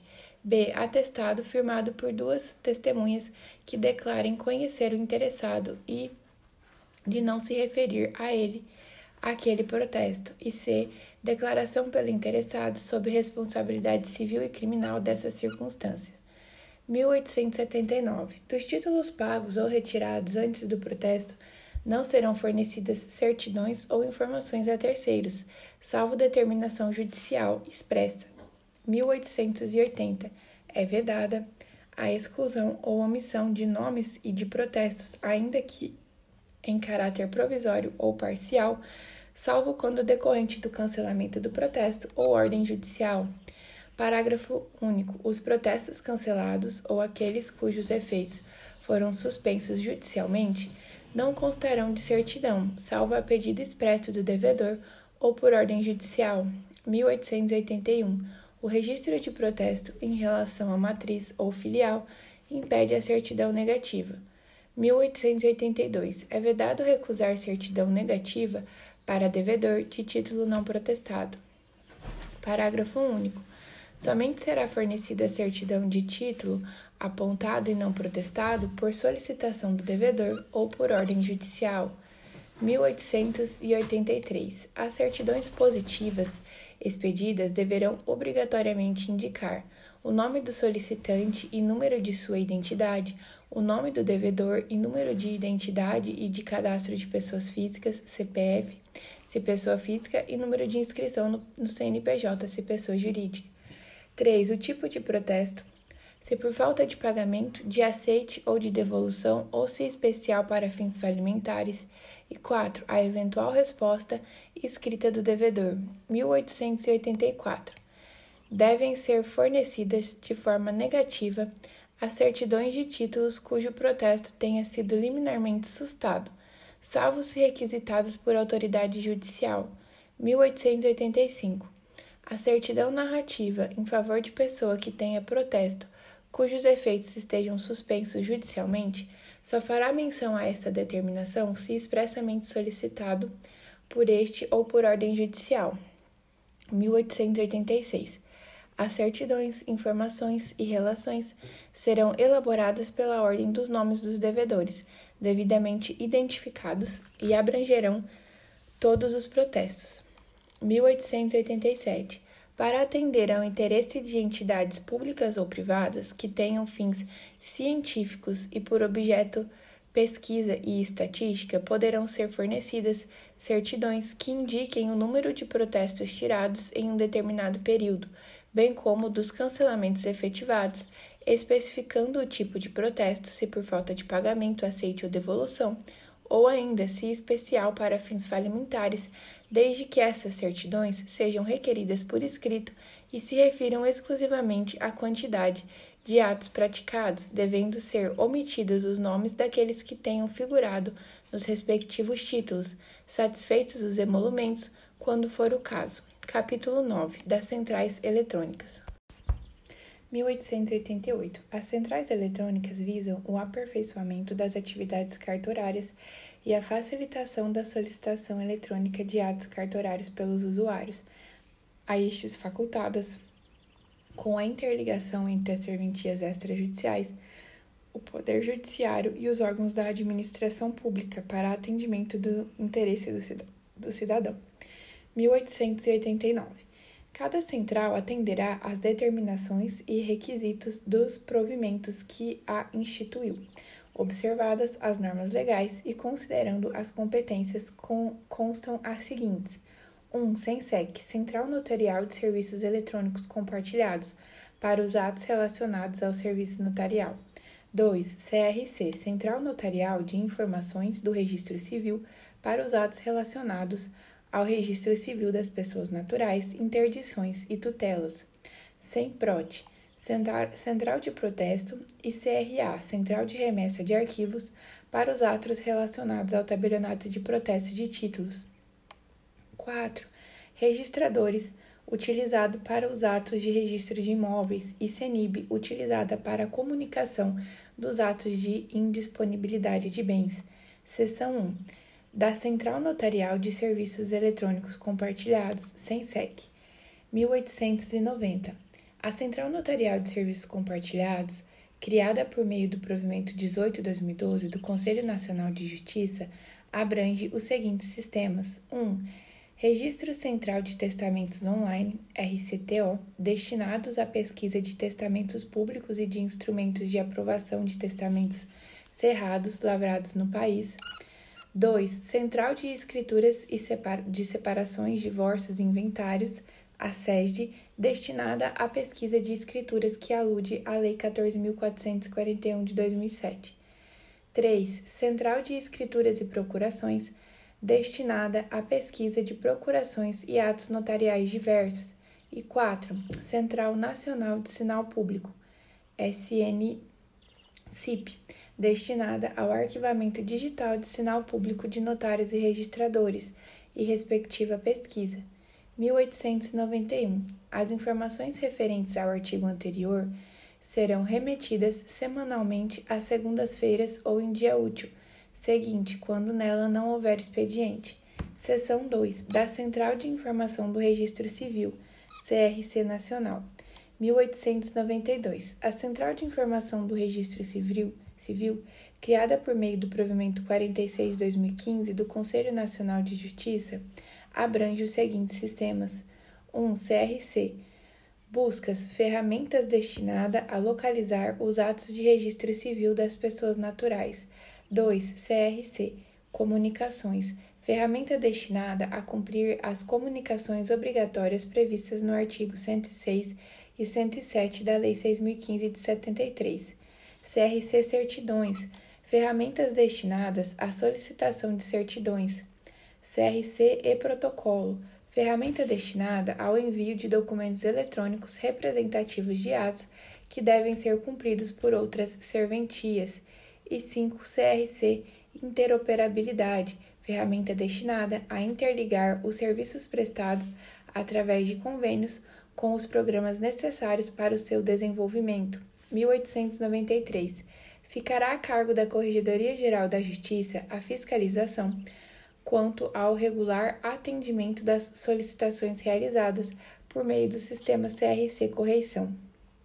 Seção 3 da Central de Protesto, SEMPROT, e da Central de Remessa de Arquivos, CRA.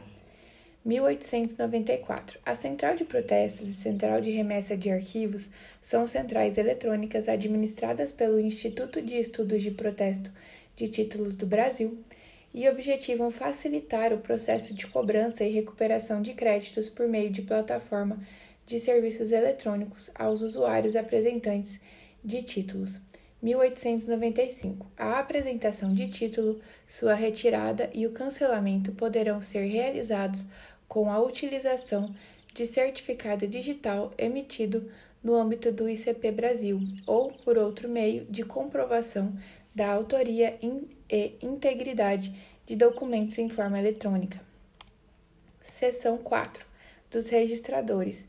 1896. A Central Eletrônica, instituída pelo Colégio Registral Imobiliário de Mato Grosso do Sul, operacionalizada através do site registradores.org.br, tem como principal finalidade a execução extrajudicial relativa a contratos de alienação fiduciária, a realização do protocolo eletrônico de títulos e a busca e expedição de certidão de imóveis. Seção 5.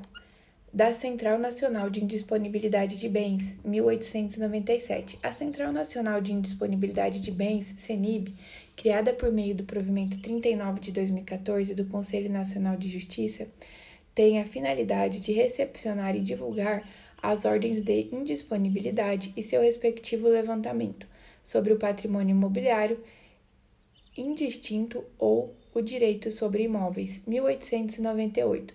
A consulta ao banco de dados da CENIB será obrigatória a todos os notários e registradores, diariamente no início do expediente e uma hora antes de seu encerramento. Título 2. Da atividade correcional extrajudicial propriamente dito. Capítulo 1 das modalidades de inspeção extrajudicial. 1899. A função correcional extrajudicial consiste na fiscalização dos serviços notariais e de registro exercida em todo o Estado pelo Corregedor-Geral da Justiça, pelos juízes auxiliares da Corregedoria e pelos juízes corregedores permanentes e ou juízes diretores do foro, nos limites de suas atribuições. Parágrafo único.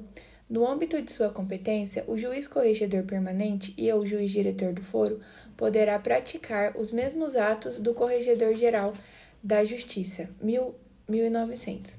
A fiscalização será exercida de ofício ou mediante representação de qualquer interessado para a observância da continuidade, celeridade, qualidade, eficiência regularidade e urbanidade na prestação dos serviços notariais e de registro, bem como o acesso direto ao notário ou registrador pelo usuário e do atendimento específico das pessoas consideradas por lei vulneráveis ou hipossuficientes.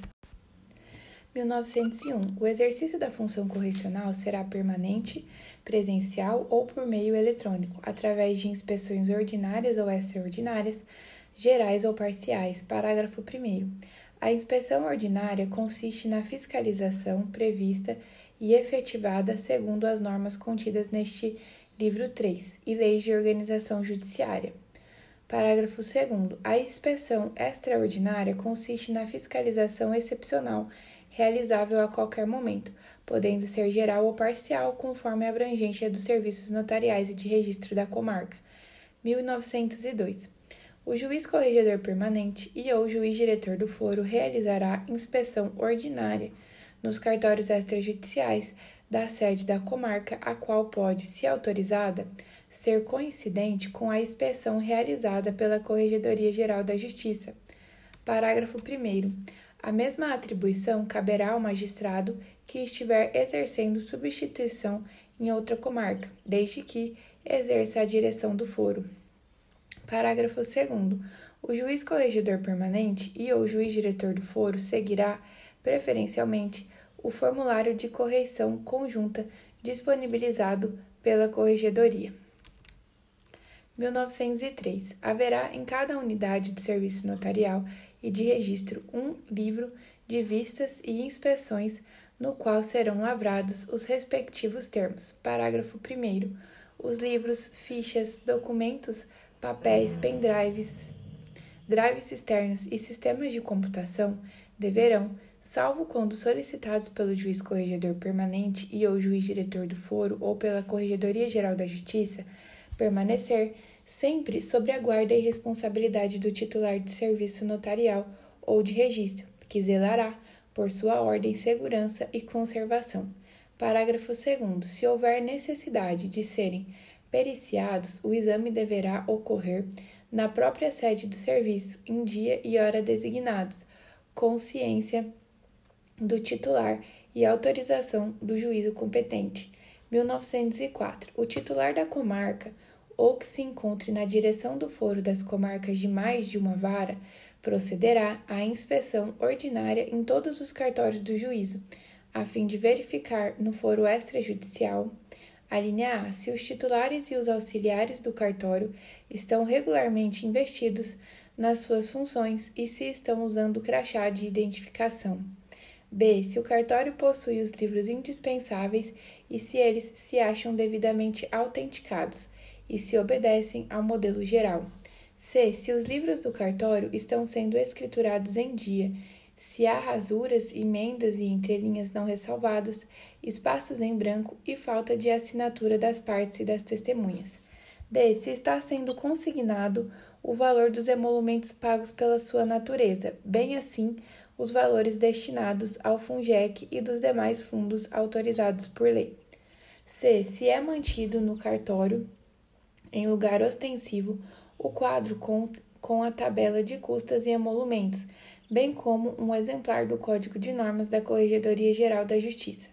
F. Se os livros e papéis findos ou em andamento estão bem guardados, conservados e catalogados. G. Se as instalações do cartório oferecerem a necessária segurança e se são mantidas condignamente. H. Se o cartório detém o controle de fichas padrão re... dos registros de firmas. I. Se os requerimentos de registro de nascimento de maiores de 12 anos estão devidamente arquivados no cartório. J. Se o cartório cumpre todas as determinações do provimento 74 de 2018 do CNJ. K. Se foram observados os procedimentos determinados pelo provimento 88 de 2019 do CNJ. L. Se na prática dos atos notariais são respeitadas as normas legais e as exigências fiscais atinentes à espécie, e M. Se existem práticas viciosas que precisam ser corrigidas. 1905. O juiz corregedor permanente e ou juiz diretor do foro instaurará as sindicâncias e processos administrativos relativos aos delegatários de serviço notarial ou de registro para a apuração de irregularidades cometidas, obedecida a devida base territorial. Parágrafo 1. O Corregedor-Geral da Justiça poderá avocar as sindicâncias ou processos administrativos em qualquer fase, a pedido ou de ofício, e designar os juízes auxiliares da Corregedoria para a apuração das faltas disciplinares, coleta de prova e aplicação de penas. Parágrafo 2. Sem prejuízo da competência do juiz corregedor permanente e ou juiz diretor do foro, o Corregedor-Geral da Justiça poderá, enquanto não prescrita a infração, reexaminar de ofício ou mediante provocação as decisões absolutórias ou de arquivamento, impondo também as sanções adequadas. Parágrafo 3. Instaurado o procedimento administrativo contra o delegatário sobre a forma de sindicância ou processo administrativo, deverá ser remetida a cópia da peça inaugural à Corregedoria Geral de Justiça. Parágrafo 4. Finalizado o procedimento administrativo, será remetida cópia da decisão proferida à Corregedoria Geral da Justiça, com a devida ciência do delegatário. Parágrafo 5. Eventuais recursos deverão ser entranhados nos autos originais e estes remetidos à Corregedoria Geral da Justiça. Seção 1. Das Disposições Gerais. 1906. As normas técnicas a serem observadas pelos notários e registradores são as estabelecidas neste livro 3, com subsidiar, como subsidiárias à legislação federal e, a e a, sobre a matéria e as decisões emanadas dos juízos competentes. Parágrafo 2. É dever do notário e do registrador manter-se atualizado em relação à legislação aplicável à função, verificando e observando as edições, alterações e revogação, revogações das leis e regulamentos, de modo que sejam aplicadas sempre as normas em vigor. Parágrafo 2. A aplicação de, no... de novas normas legais ou regulamentares independe de prévia modificação dos termos deste Código. Parágrafo 3. Na apuração ou julgamento dos fatos relacionados com os serviços notariais e de registro, o juízo competente levará em consideração as obrigações estabelecidas a notários e registradores por este Código. 1907. As consultas serão dirigidas ao juiz corregedor permanente e ou juiz diretor do foro, que submeterá sua decisão à apreciação do Corregedor Geral da Justiça, para efeito normativo, caso repute, fundamentadamente, que a matéria seja de interesse geral e mereça tratamento uniforme. 1908. Os termos de abertura e de encerramento dos livros deverão ser assinados pelo oficial, sendo vedada a lavratura concomitante de ambos os termos. Parágrafo único. Na hipótese de o livro ser encerrado com um número superior de folhas àquele previsto no termo de abertura, deverá ser ressalvado o motivo da ocorrência, salvo quando o último ato tenha se iniciado antes do número de folhas previsto no termo de encerramento e ultrapassado o número máximo de folhas. 1909. Para a qualificação das testemunhas e das pessoas que assinam a rogo, dever-se-á mencionar a nacionalidade, a idade, a profissão, o estado civil, o endereço residencial e o número do documento de identificação. Parágrafo único. A testemunha do assento deve satisfazer as condições exigidas pela lei civil, podendo ser testemunhas os parentes em qualquer grau do registrando. 1910. Quando o declarante não souber ou não puder assinar, outro assinará a rogo, devendo o ato ser assistido e assinado por duas testemunhas. Parágrafo 1. A margem dos atos praticados por pessoas analfabetas ou que não puderem assinar, deverá ser colhida a respectiva impressão digital de um dos polegares, indicando-se a mão com a anotação dessas circunstâncias no corpo do termo. Parágrafo 2. As impressões digitais devem ser colhidas com nitidez, pouca tinta, o mais transparente possível e sem borrões Parágrafo 3. Recomendam-se por cautela impressões datiloscópias das pessoas que assinam mal, de modo ilegível, demonstrando não saber ler ou escrever. Parágrafo 4. As assinaturas devem constar nos que devem constar nos termos são aquelas usuais das partes. Poderão os oficiais, por cautela e para facilitar a identificação futura, colher ao lado as assinaturas com o nome por inteiro. Artigo 1911. Considera-se documento de identidade a carteira de identidade expedida pelos órgãos de identificação civil dos Estados, a Carteira Nacional de Habilitação, ainda que vencida, passaporte expedido pela autoridade competente, carteira de trabalho e previdência social informatizada e carteira de exercício profissional emitida pelos órgãos criados nos termos da Lei 6.206/75, vedada a apresentação destes documentos replastificados. 1912. É vedada a prática de propaganda comercial por parte das serventias, ressalvadas as de, as cunho meramente informativo, como a divulgação da denominação da serventia, seu endereço, a natureza e finalidade dos atos praticados e a composição da respectiva equipe de trabalho. 1913. É vedado aos notários e registradores fazer publicidade com fins comerciais, Parágrafo 1. Admite-se a veiculação de informações ao público via internet, homepages, redes sociais, aplicativos próprios e sítios eletrônicos, sobre os atos que são praticados pelas, pela serventia, podendo conter 1. Um, links 2. Tabela de emolumentos 3. Endereço eletrônico, e-mail 4. Horário de funcionamento e endereço da serventia 5. Indicação da qualificação do titular e dos escreventes e 6. Notícias e informações voltadas a divulgar a função notarial ou registral. Parágrafo 2. Os delegatários deverão comunicar, tão logo implantadas as suas homepages, à Corregedoria Geral da Justiça, que poderá disponibilizá-las em seu sítio eletrônico oficial por meio de links. Parágrafo 3. A Corregedoria Geral da Justiça examinará o conteúdo das homepages e, se constatada qualquer irregularidade que configure conduta atentatória às instituições notariais ou de registro, ou que desatenda às normas técnicas ou legais, determinará as providências cabíveis. Parágrafo 4. Recomenda-se constar no respectivo sítio eletrônico um campo que permita ao usuário fazer reclamações e ou sugestões para fins de aprimoramento da prestação do serviço. 1914. É vedada aos delegatários a realização de qualquer trabalho que não seja peculiar às suas atribuições e ao ato que estiverem praticando, ficando terminantemente proibida a confecção de instrumentos particulares. Parágrafo único. Não há vedação à realização de outro trabalho fora da sede da serventia e sem qualquer relação com a atividade notarial, notarial ou registral, desde que, realizado fora do horário de expediente, não traga qualquer prejuízo ao serviço público delegado. 1914.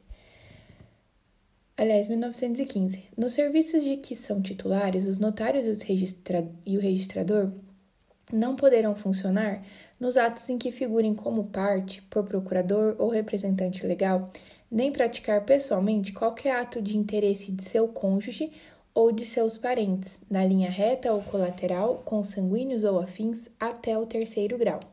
Parágrafo único. O ato incumbirá ao substituto legal do titular da delegação, quando este ou algum parente seu, em grau que determine impedimento, for o interessado.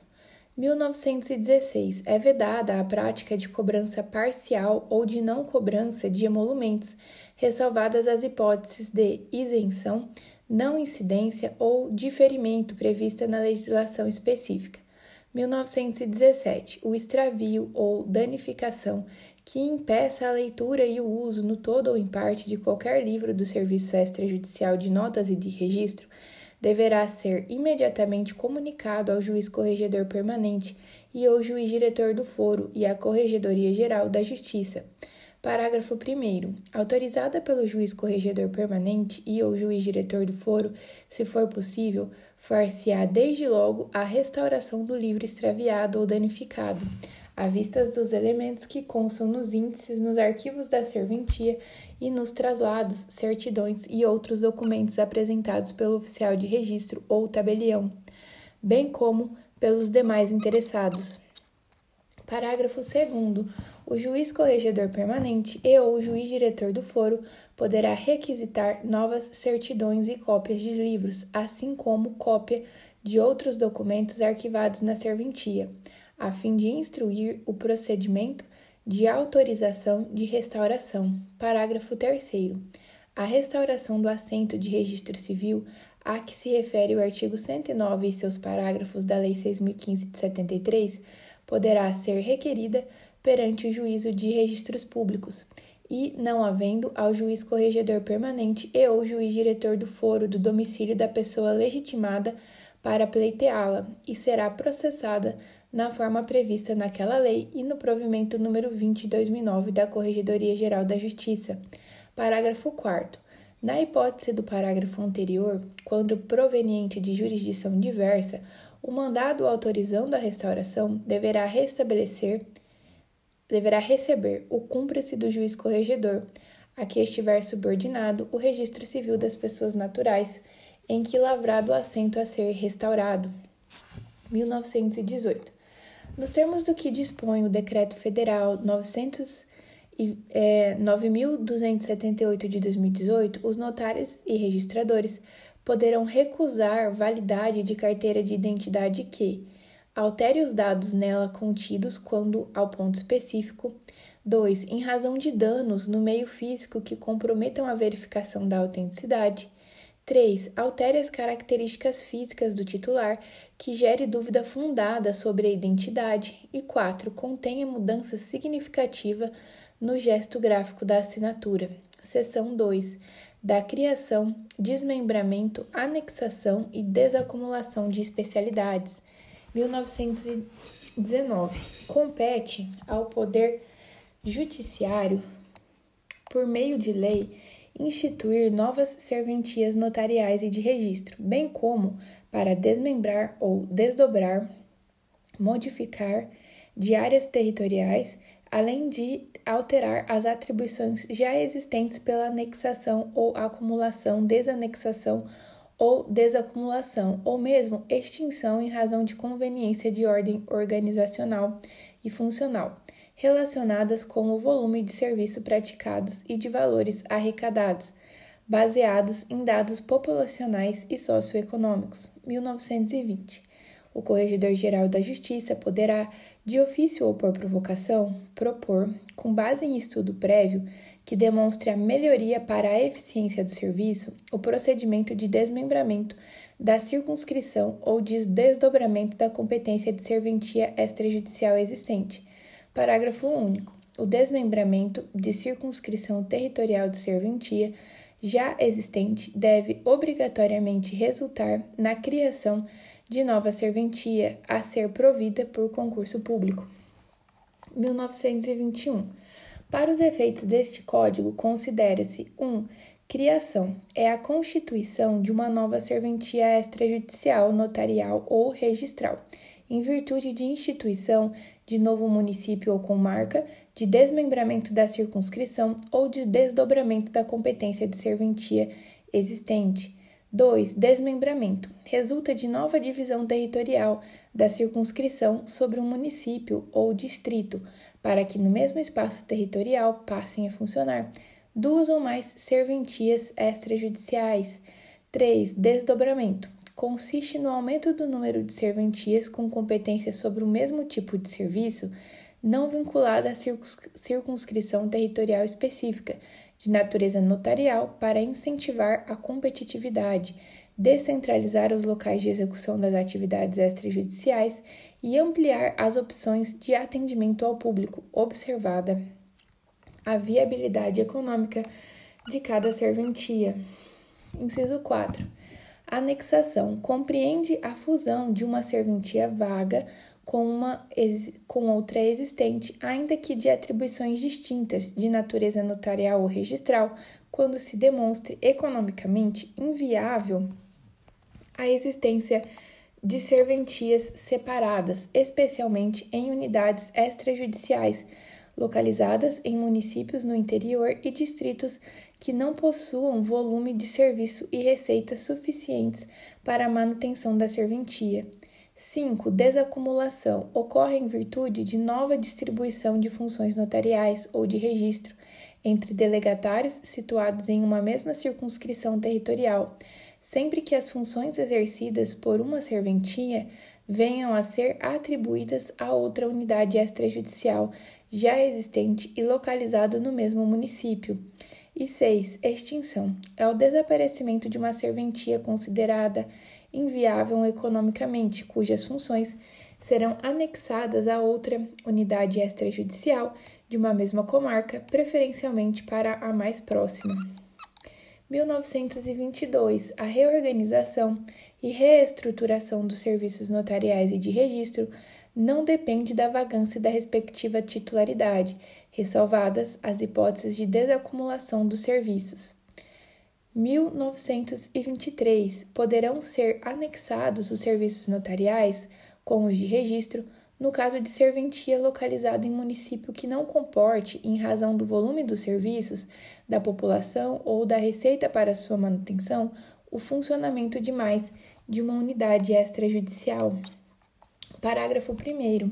A anexação depende de estudo de viabilidade econômica do serviço de Registro Civil das Pessoas Naturais, realizado pela Corregedoria Geral da Justiça, que deverá levar em consideração o volume de atos praticados e das receitas necessárias à sua manutenção, no curso dos três últimos exercícios anuais. Parágrafo 2. Ocorrendo a anexação dos serviços de registro civil das pessoas naturais, a serventia que passar a desempenhar as suas atribuições deverá manter o mesmo nível de atendimento e eficiência, tanto para os atos gratuitos como para os atos remunerados, não podendo praticar qualquer conduta discriminatória sob pena de sanção disciplinar. 1924 fica assegurado aos titulares dos serviços notariais e de registro, alcançados por atos de desmembramento ou desdobramento, o direito de opção no prazo de 10 dias contados da publicação do edital do respectivo ato de escolha da circunscrição ou do tipo de serviço notarial ou registral que pretende exercer por meio da serventia. Parágrafo único. Se o ato de desmembramento ou desdobramento abranger mais de um titular de serviços notariais e de registro, prevalecerá a opção manifestada por aquele com mais tempo no exercício da atividade delegada no âmbito do Estado do Mato Grosso do Sul. Seção 3. Da sede da serventia, 1926. As serventias dos serviços notariais e de registro deverão funcionar em imóvel que ofereça condições adequadas de acesso ao público, de conforto e de segurança, inclusive contra incêndio, para a guarda de livros, fichas e demais papéis e materiais. Parágrafo único.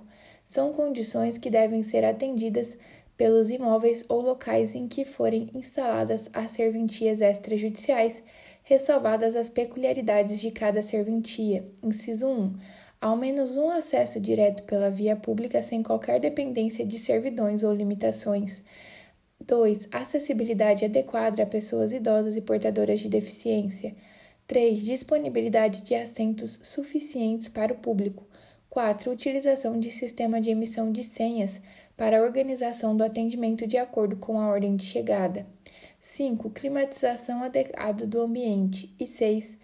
Existência de ambiente reservado para a guarda de livros e arquivos da serventia. 1927. A instalação ou transferência de sede da serventia deverá ser comunicada ao juiz corregedor permanente e ao juiz diretor do foro e à Corregedoria Geral da Justiça. Parágrafo único. Caso esteja sob interinidade, deverá o pedido ser submetido à prévia autorização do juiz corregedor permanente e ao juiz diretor do foro, indicando as respectivas razões. 1928. Todos os serviços notariais e de registro possuirão telefone próprio, fixo ou celular, com a denominação da serventia e, se possível, com o nome do titular, assim como endereço de correio eletrônico e-mail para recebimento e transmissão de mensagens.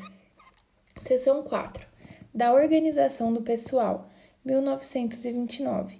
Ao interino responsável por serviço notarial ou de registro, é obrigatório e ao delegatário é recomendado criar e manter fundo rescisório próprio para a execução do pagamento das verbas rescisórias e demais encargos, notadamente em relação aos contratos de trabalho entabulados no período de sua administração, com a finalidade de entregar a serventia livre de ônus trabalhistas, fiscais e previdenciários, quando necessário. Parágrafo 1.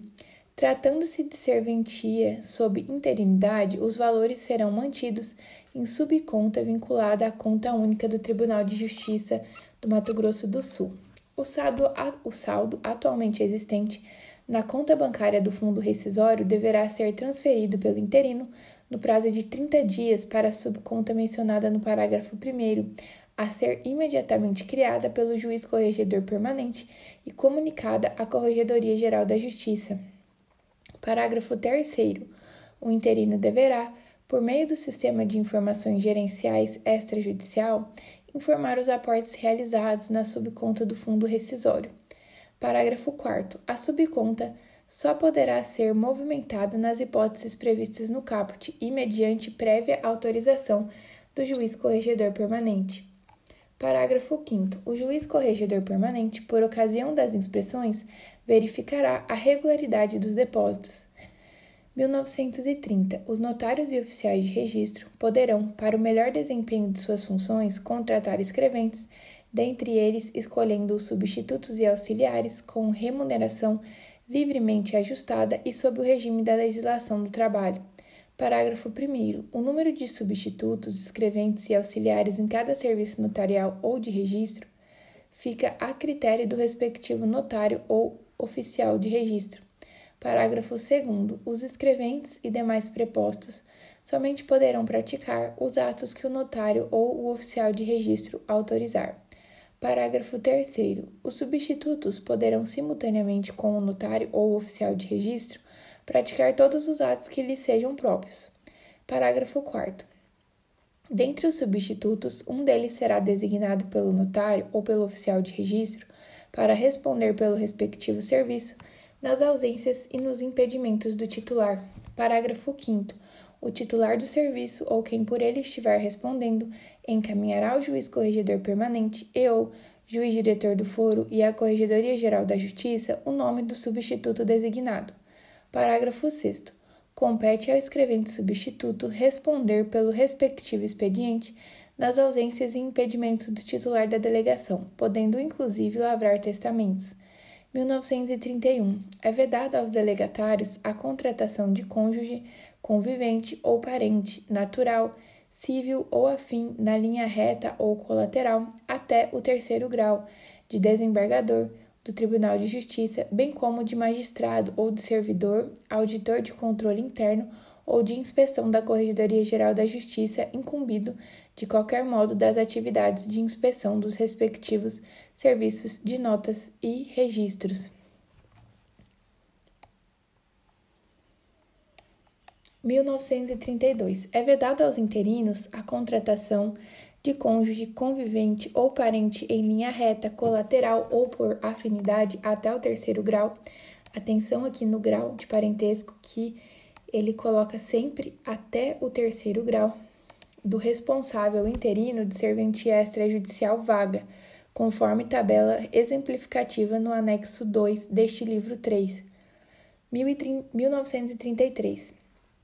É vedada a contratação manutenção, aditamento ou prorrogação de contrato de prestação de serviços com empresa que tenha como sócio, cônjuge, convivente ou parente em linha reta colateral ou por afinidade até o terceiro grau do responsável interina, interino.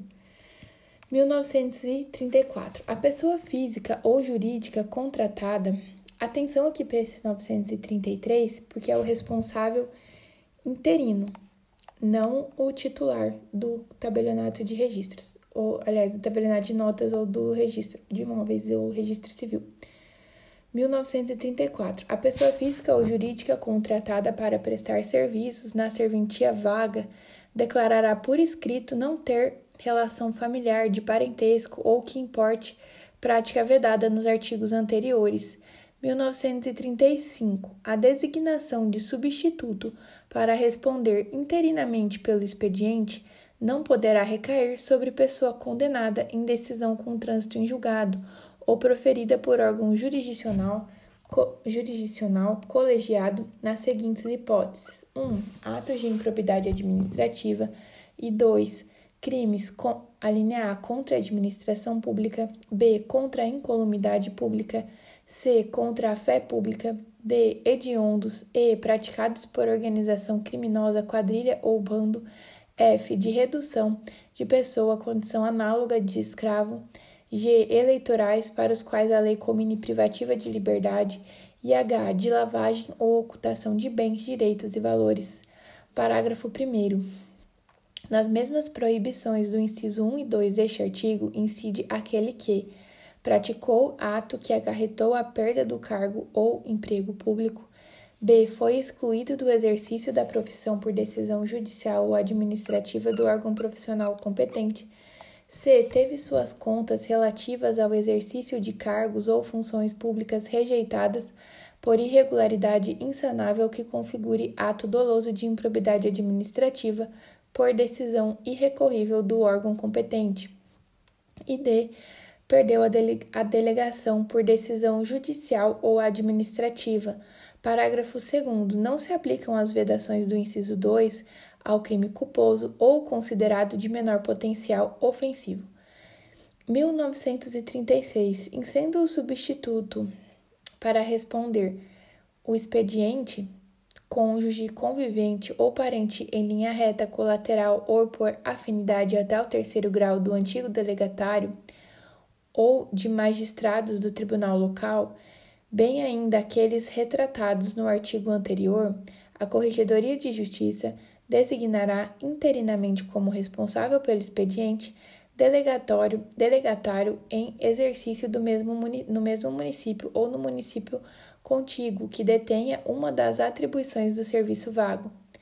Parágrafo 1. Não havendo delegatário no mesmo município ou no município contíguo que detenha uma das atribuições do serviço vago, a Corregedoria de Justiça designará interinamente como responsável pelo expediente substituto de outra serventia, bacharel em direito, com no mínimo 10 anos de exercício em serviço notarial ou registral.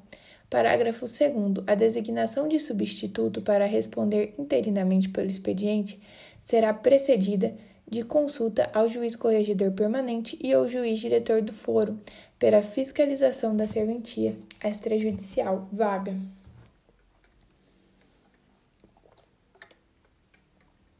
(1937) A designação do substituto para responder interinamente pelo expediente deverá ser revogada se for constatada em procedimento administrativo o não repasse ao Tribunal de Justiça do excedente aos 90,25% dos subsídios de ministro do STF, 1938. É, vedar, é dever do interino enviar à Corregedoria Geral da Justiça, através do malote digital, na mesma data de envio do relatório de receitas e despesas e mensais, o comprovante de recolhimento da DARF, documento de arrecadação de receitas fiscais, do carnê-leão pago no respectivo mês referente ao período de apuração do mês anterior, sob pena de quebra de confiança e, consequentemente, afastamento da serventia.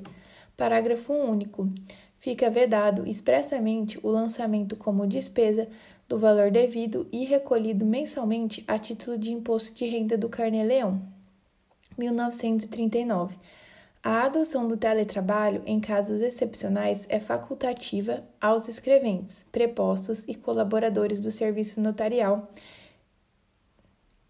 e de registro, e quando a atividade for desenvolvida em serventia com interino, somente pode ser autorizada com anuência do juiz corregedor permanente e ou diretor do foro.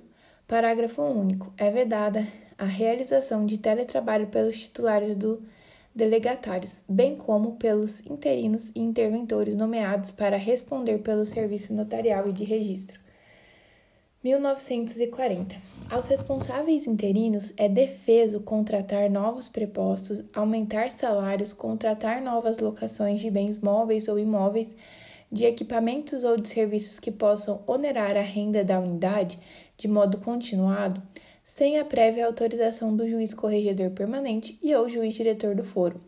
Parágrafo 1. Os investimentos que possam comprometer a renda da unidade deverão ser objeto de projeto a ser aprovado pelo juiz corregedor permanente ou juiz diretor do foro.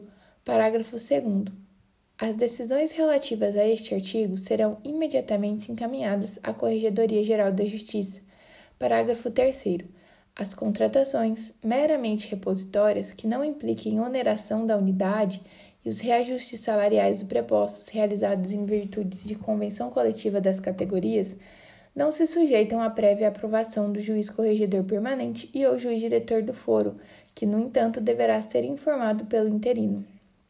1941. Os móveis, equipamentos e outros bens duráveis adquiridos pelo responsável interinamente por unidade vaga reverterão ao Tribunal de Justiça quando do provimento da delegação. 1942. É vedada a utilização de verba excedente ao teto remuneratório para quitação de dívidas oriundas de delegações anteriores, inclusive aquelas de cunho rescisório ou trabalhista. Seção 5. Dos selos de autenticidade. 1943.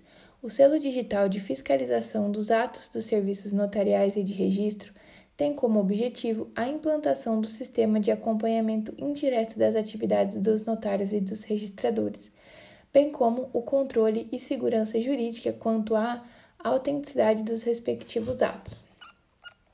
1944. Os selos digitais de fiscalização são classificados como 1. Um, selo normal, 2. Selo em DUT, documento único de transferência, bem como nos demais reconhecimentos de firma por autêntico, 2. Selo com valor declarado em escritura, em registro de imóveis, em registro integral ou resumido de títulos e de documentos e em registro de pessoa jurídica com fins lucrativos. E 4. Selo de autenticidade, utilizado para a lavratura de ato isento, gratuito ou a beneficiário da justiça gratuita. Parágrafo 1. Os valores descritos nos incisos 1 a 3 deste artigo serão suportados pelo, pelos usuários tomadores do serviço.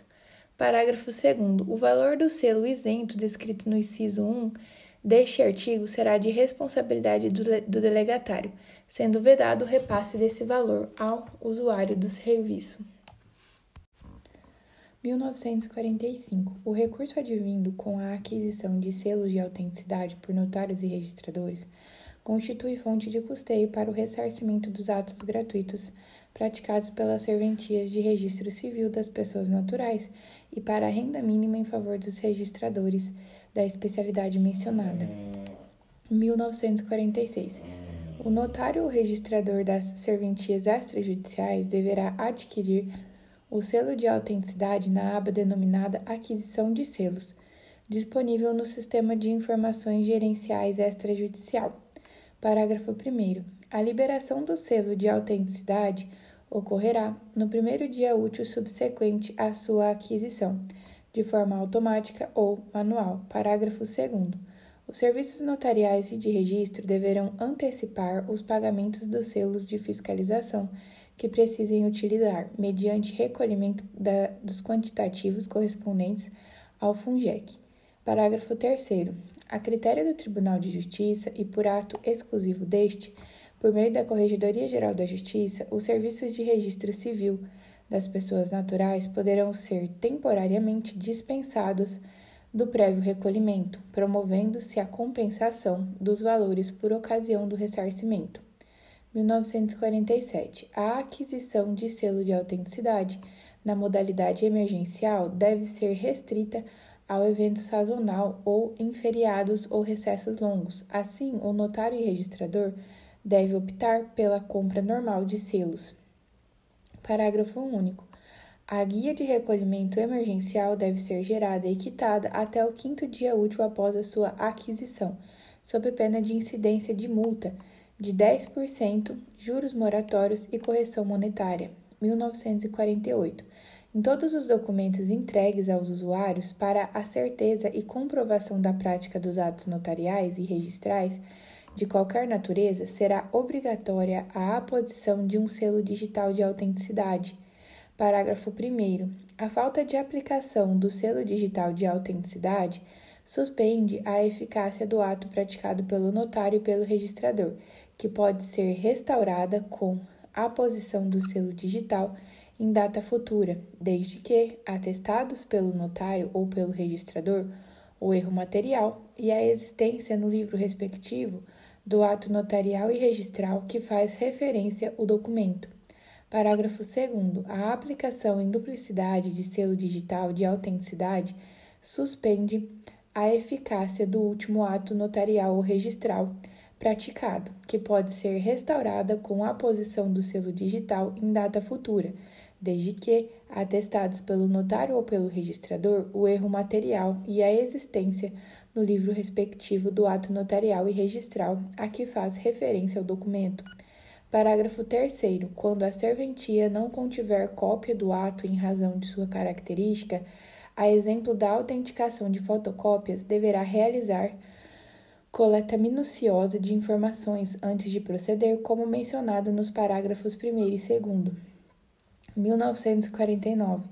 Todos os serviços de nota e de registro que constam no quadro permanente dos ofícios de justiça do foro extrajudicial com seus respectivos titulares serão cadastrados na Coordenadoria de Organização e Controle das Unidades Extrajudicial do Departamento de Correição Extrajudicial para efeito de aquisição dos selos de autenticidade. 1950. Cada serventia extrajudicial deve realizar a conferência de utilização dos selos, encaminhar para a Corregedoria Geral da Justiça a informação de uso diariamente ou em dia útil seguinte ao anteriormente encerrado, bem como realizar a transmissão do balanço de selos mensalmente até o dia 5 de cada mês.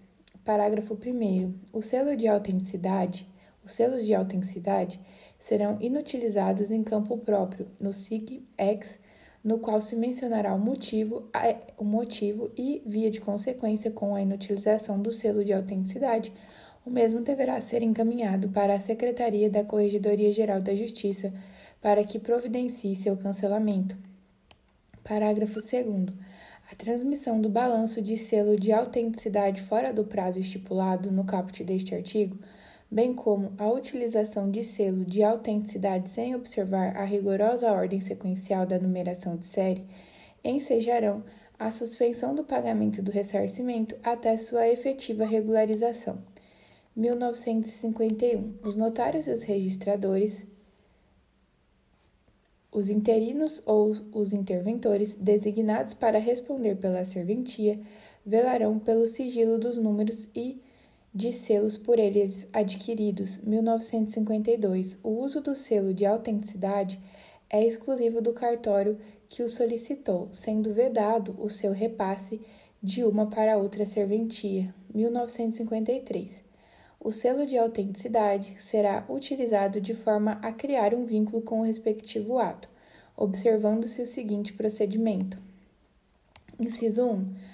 A utilização do selo observará rigorosamente a ordem sequencial da numeração de série nele contida, ressalvada a utilização de lotes de selos sequenciais destinados a cada especialidade. 2. O documento que possuir mais de um ato terá tanto selos quanto a quantidade de atos praticados. 3. O documento que possuir mais de uma folha e constituir num só ato receberá um selo na folha onde houver a assinatura do agente autorizado a praticá-lo. E 4. O documento que possuir mais de uma folha e constituir-se em mais de um ato receberá tantos selos quanto a quantidade de atos praticados. Parágrafo único. A sua aplicação nos atos notariais e de registro quando o ato não comportar sua impressão, será realizado por etiqueta. 1954. Nos documentos que forem utilizados selo de autenticidade, constará obrigatoriamente a advertência de que o selo poderá ser conferido e autenticado no site do Tribunal de Justiça ou pelo QR Code.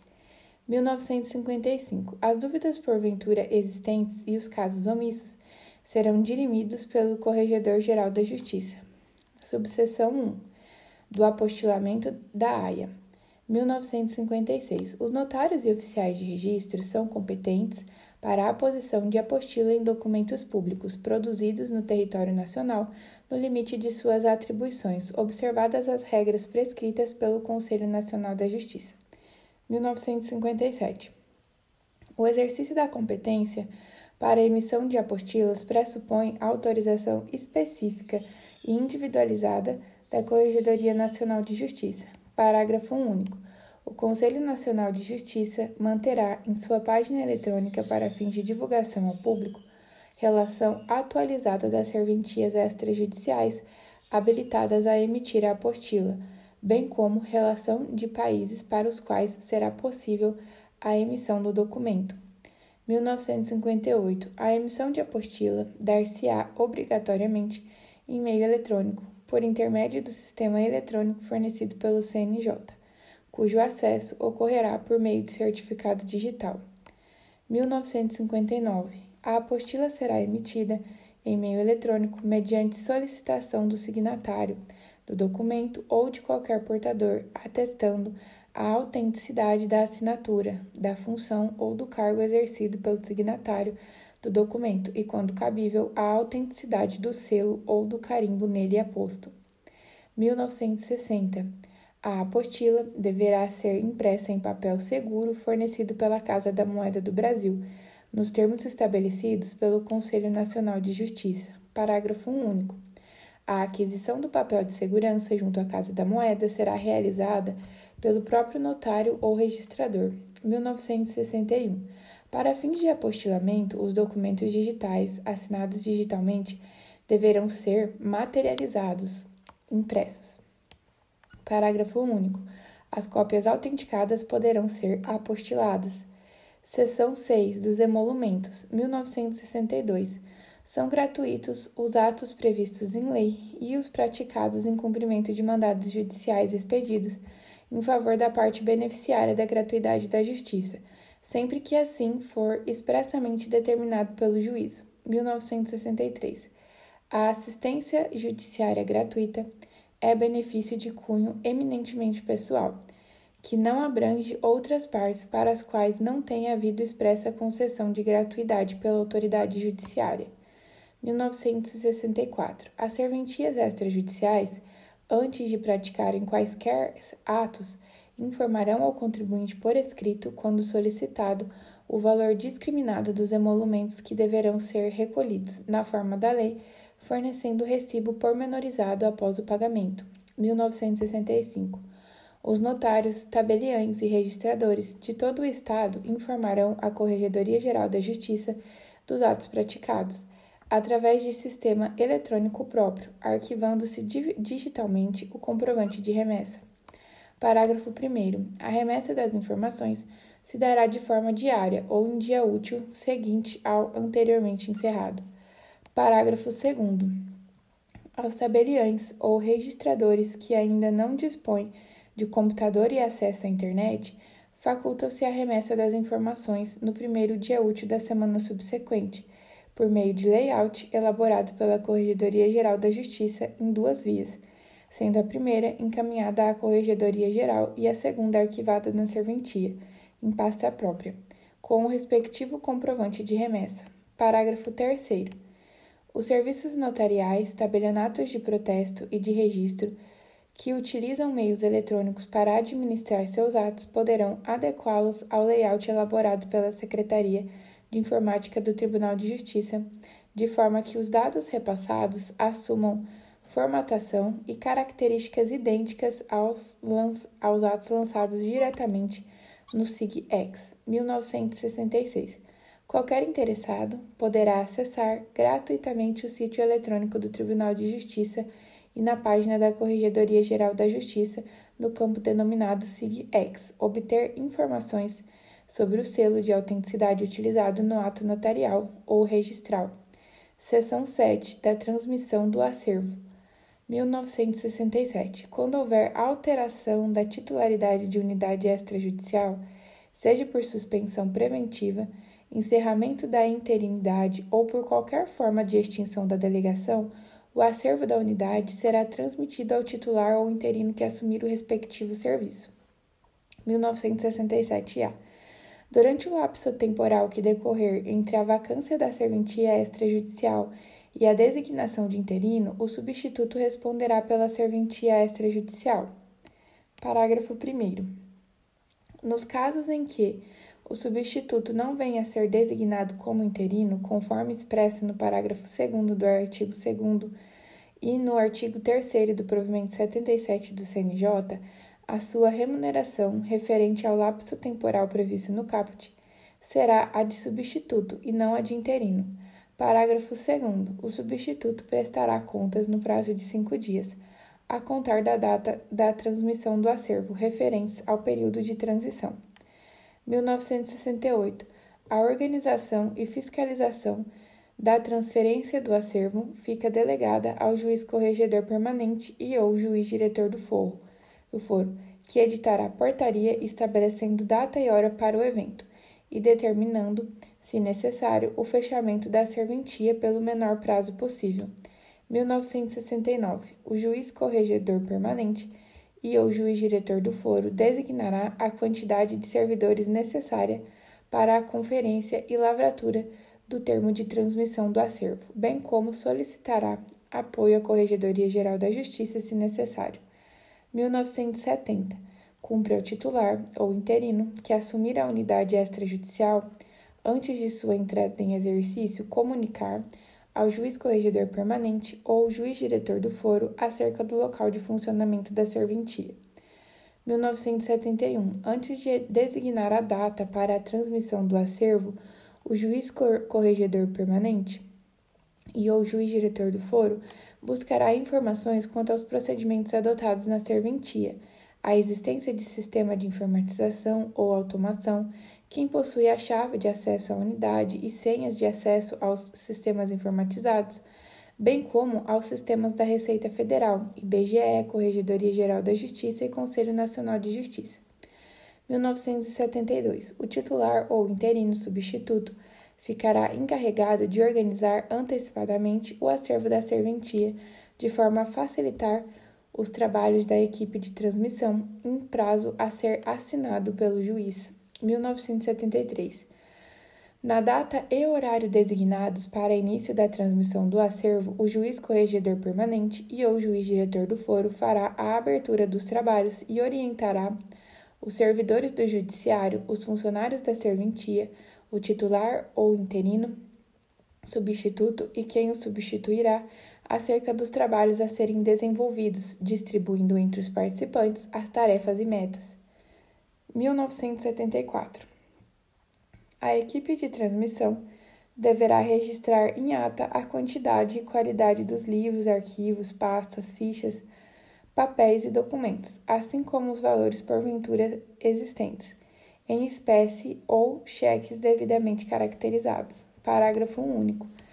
Será lavrada ata de transmissão de acervo que constará informações acerca dos seguintes elementos: 1. Um, a quantidade e qualidade dos livros obrigatórios existentes na serventia, encerrados e em uso no momento da transmissão, correspondentes a cada especialidade, inclusive os documentos arquivados relacionados aos atos praticados nesse, nesses livros, pois os notários e registradores são responsáveis pela conservação de todo esse acervo. 2. A transmissão dos softwares e mídias móveis contendo o arquivo de segurança e cópias de segurança, bem como os demais arquivos digitais, porventura existentes na serventia, relacionados aos serviços praticados. 3. A situação trabalhista, previdenciária e fiscal até o momento da transmissão de acervo. 4. Eventuais pendências de recolhimento do FUNGEC, FUNADEP, FUNDPGE, FEADMP e SSQN, de responsabilidade do titular ou interino anterior a análise dos valores recebidos antecipadamente pelo titular ou interino anterior, em razão do cumprimento do disposto no artigo 18 da Lei 3003 de 2005. Porém, ainda pendente de efetivação, os atos correspondentes, os quais devem estar expressamente escriturados no livro de controle de depósito prévio. 6. Bens móveis, cujo uso tenha sido eventualmente cedido ao oficial interino pelo Tribunal de Justiça ou cuja aquisição tenha sido autorizada pelo juiz diretor do foro.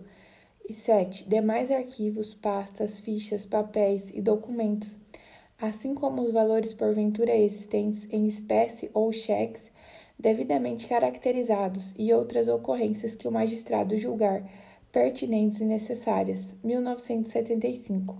Poderá ser realizado arquivo fotográfico de todo o acervo entregue cujas fotos integrarão o termo de transmissão. 1979. Registrar-se-á ainda a transferência do acervo virtual da unidade extrajudicial, determinada a entrega das senhas e alteração de acesso aos sistemas próprios e de terceiros existentes, ficando sobre a responsabilidade dos envolvidos a exata comunicação entre os sistemas adotados. Parágrafo único. Será fixado prazo máximo para devolução de livros ou documentos não localizados, sendo interino o, sub, o substituído deverá integrar o livro diário e todos os comprovantes de gastos nele registrados, correspondente ao período em que esteve à frente da serventia. 1977. Existindo débitos e ou créditos, serão eles discriminados no termo com definição entre os envolvidos da responsabilidade acerca das dívidas e do montante a receber.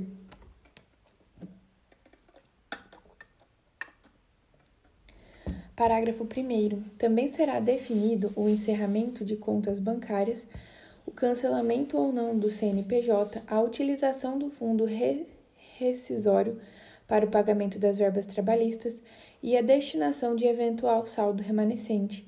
Parágrafo 2. O saldo remanescente do fundo rescisório, quando na interinidade, na interinidade, será depositado em favor do FUNGEC. 1978. A retirada de documentos, equipamentos ou qualquer objeto da serventia somente ocorrerá depois de verificados e autorizados pela equipe responsável pela transmissão do acervo.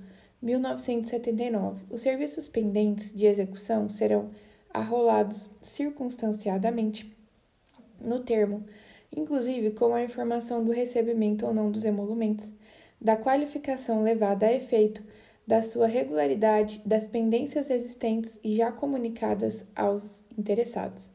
1980. O juiz corregedor permanente e ou juiz diretor do foro, sempre que necessário, determinará a afetação temporária dos móveis, imóveis e demais bens utilizados na prestação do serviço notarial e registral, pelo prazo de até 60 dias, a fim de garantir a transição e a continuidade da prestação do serviço cartorial de forma adequada, prazo em que o novo delegatário deverá providenciar local adequado para o funcionamento da serventia. Parágrafo 1. O prazo da afetação temporária poderá ser prorrogado por mais 30 dias, em decisão fundamentada do Corregedor Geral do Corregedor Permanente e ao juiz diretor do foro. Parágrafo 2. Nos casos em que houver a afetação temporária, será devido o pagamento pelo uso de todos os bens enquanto perdurar a vinculação administrativa e deverão ser conservados e restituídos ao proprietário nas mesmas condições em que foram recebidos. Parágrafo 3. O valor devido será apurado por meio de, avali de avaliação por analista judiciário de área, fim com atribuição em serviço externo, oficial de justiça, e arbitrado pelo juiz corregedor permanente e ou juiz diretor do foro devendo ser disponibilizado para o titular do domínio dos bens relacionados na afetação provisória. Parágrafo 4. Eventuais acordos entabulados entre os delegatários envolvidos acerca de bens móveis e imóveis, máquinas, equipamentos, softwares, selos de autenticidade, dívidas ou créditos relativos ao serviço delegado e ainda referentes a situações pessoais que compreendam a administração da unidade extrajudicial constarão obrigatoriamente do termo de transmissão do acervo. Parágrafo 5. Os débitos existentes até a data da transmissão para com o FUNGEC, ISSQN, FUNADEP, FEAD-MP e FUND-PGE serão exigidos do titular ou interino substituto, que deverá apresentar o comprovante de quitação que constará expressamente no termo. 1981, fim dos trabalhos, será o termo assinado pelos presidentes e subscrito pelo juiz corregedor permanente e o juiz diretor do foro, do foro encarregando-se o novo titular de providenciar o transporte se necessário. 1982. As questões trabalhistas serão decididas pelos titulares envolvidos de acordo com a responsabilidade contratual de cada um.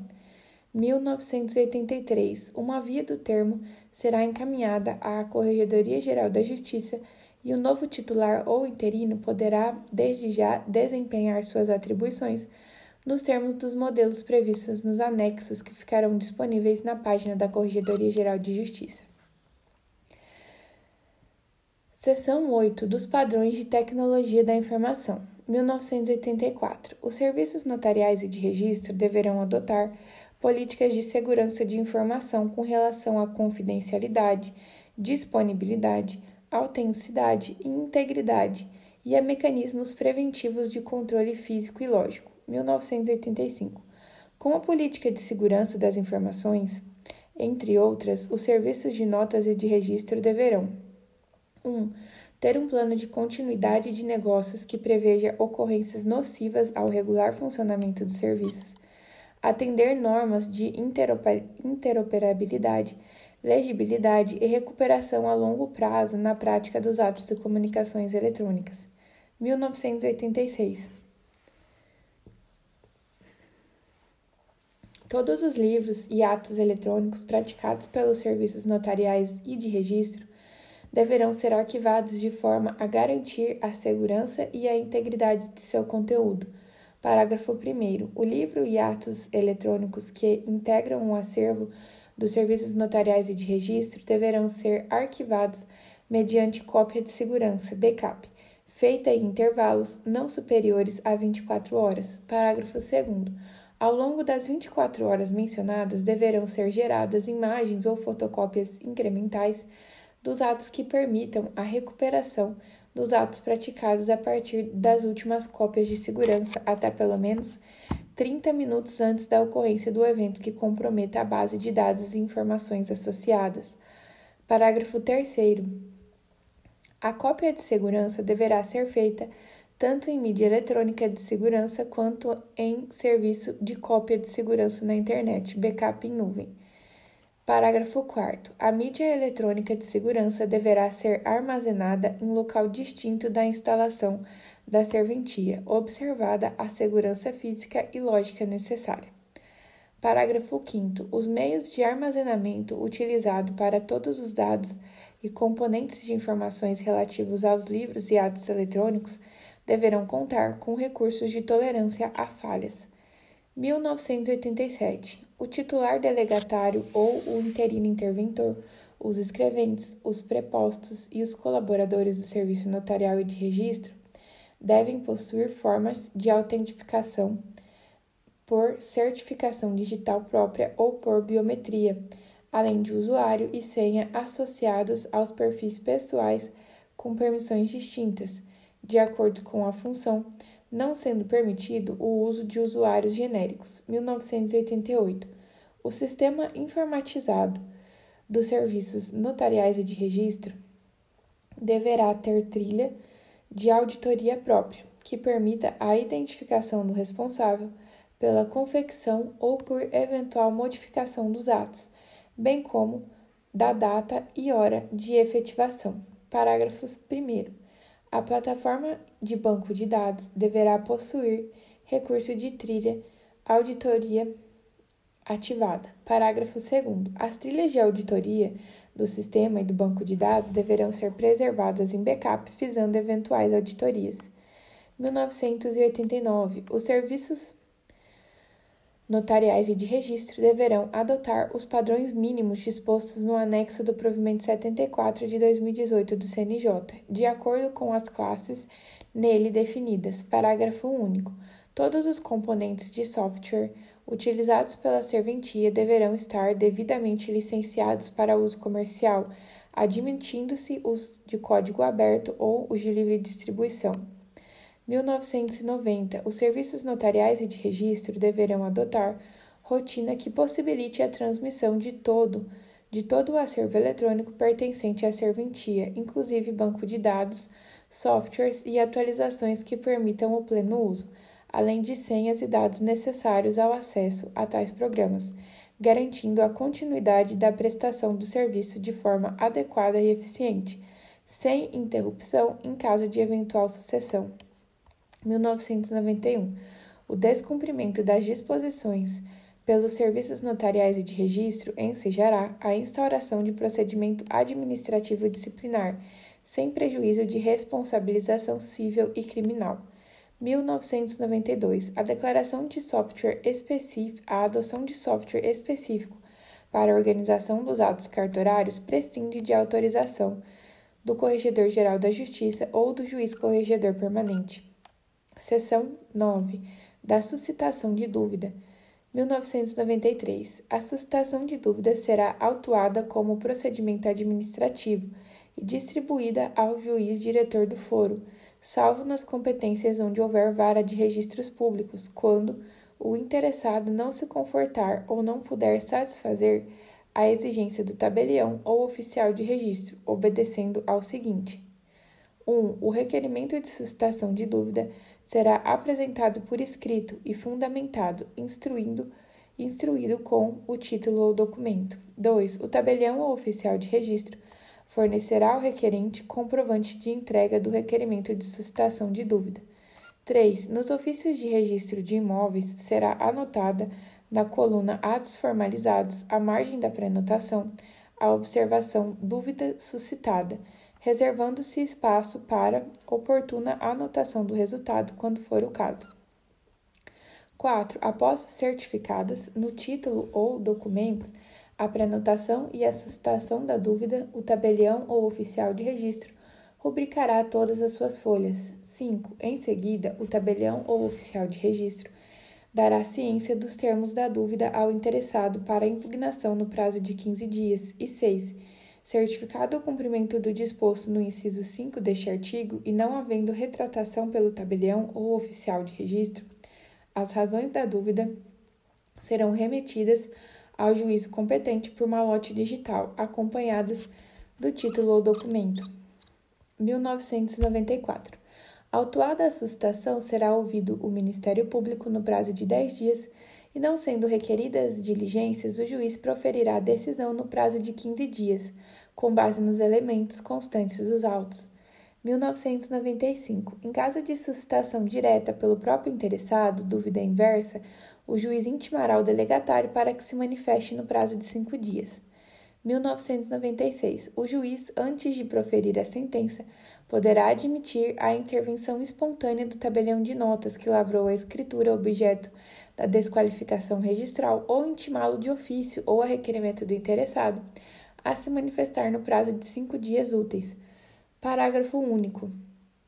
Tal intervenção independe de representação do tabelião por advogado ou de oferecimento de impugnação e não autoriza a interposição de recurso. Proferida a sentença, delas serão intimados o interessado, o Ministério Público e eventual terceiro atingido. 1998. O recurso de apelação será interposto perante o juiz prolator da sentença, que encaminhará ao Conselho Superior da Magistratura. Parágrafo único. Caberá ao juiz prolator da sentença a comunicação do resultado do julgamento definitivo. Seção 5. Das consultas. 1999. A consulta será dirigida ao juiz corregedor permanente e ao juiz diretor do foro e deve atender aos seguintes requisitos: 1. Um, ser formulada por notário ou oficial de registro. 2. Tratar-se de questão em que o delegatário não encontrou solução, mesmo após esgotar todos os meios de que dispõe.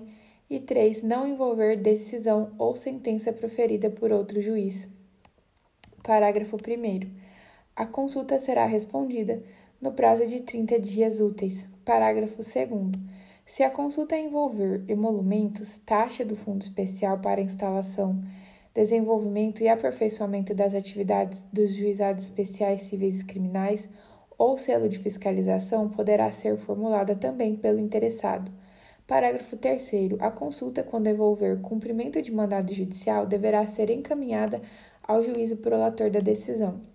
Artigo 200. Se não dispuser de meios para solucionar a consulta, o juiz poderá solicitar auxílio à Corregedoria Geral de Justiça, desde que é delimitado o ponto específico do tema em que paira a dificuldade. Das seção 11 das reclamações. A reclamação, em geral, quanto aos atos e serviços prestados pelos delegatários ou interinos e seus prepostos, deverá ser identificada, fundamentada e, se possível, acompanhada de documentos que demonstrem os fatos narrados e poderá ser formulada através das seguintes vias: 1. Um, diretamente ao delegatário ou interino, quando se tratar de atos praticados por seus prepostos. 2. Ao juiz corregedor permanente e eu, juiz diretor do foro, quando relativa a atos, orientações ou ordens de serviço praticados ou emitidos pelos delegatários ou interinos, quando a reclamação em relação aos prepostos for reiterada em razão de percepção ou exigência de emolumentos excessivos ou indevidos em casos específicos. 3. A Corregedoria Geral da Justiça, quando se tratar de reclamação reiterada ou não apreciada em tempo razoável pelo juiz corregedor permanente e ou juiz diretor do foro, bem como quando a reclamação contenha dúvida sobre a aplicação do, dos dispositivos contidos na lei de emolumentos. E 4. A ouvidoria judiciária que encaminhará na forma dos incisos anteriores. Parágrafo 1. Verificado o direcionamento inadequado, a reclamação será encaminhada à autoridade competente. Parágrafo 2. Constatada a necessidade, esclarecimentos ou da juntada de documentos, a parte interessada será intimada a fazê-lo no prazo de cinco dias, sob pena de arquivamento. Seção 12 das Disposições Finais. 2002. Os dispositivos previstos neste Código que permitem ou facultam o arquivamento exclusivo eletrônico de documentos, livros e pastas originalmente físicos quando não realizados em softwares cartorário especializados, sistemas de órgãos públicos que permitam acesso e verificação ou nas centrais eletrônicas, dependerão de regulamentação pela Corregedoria Geral da Justiça, vedado o armazenamento em mera pasta eletrônica de arquivos na máquina dos usuários ou servidor de arquivos. Parágrafo 1. A regulamentação visará a garantia de autenticidade, integridade, validade, não repúdio e retroatividade, disponibilidade e confiabilidade dos documentos, livros e pastas armazenados em meio eletrônico. Parágrafo 2.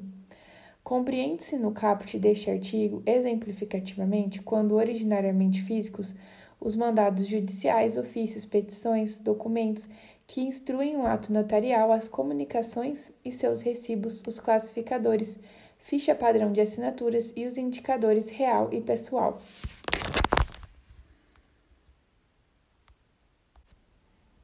Parágrafo 3.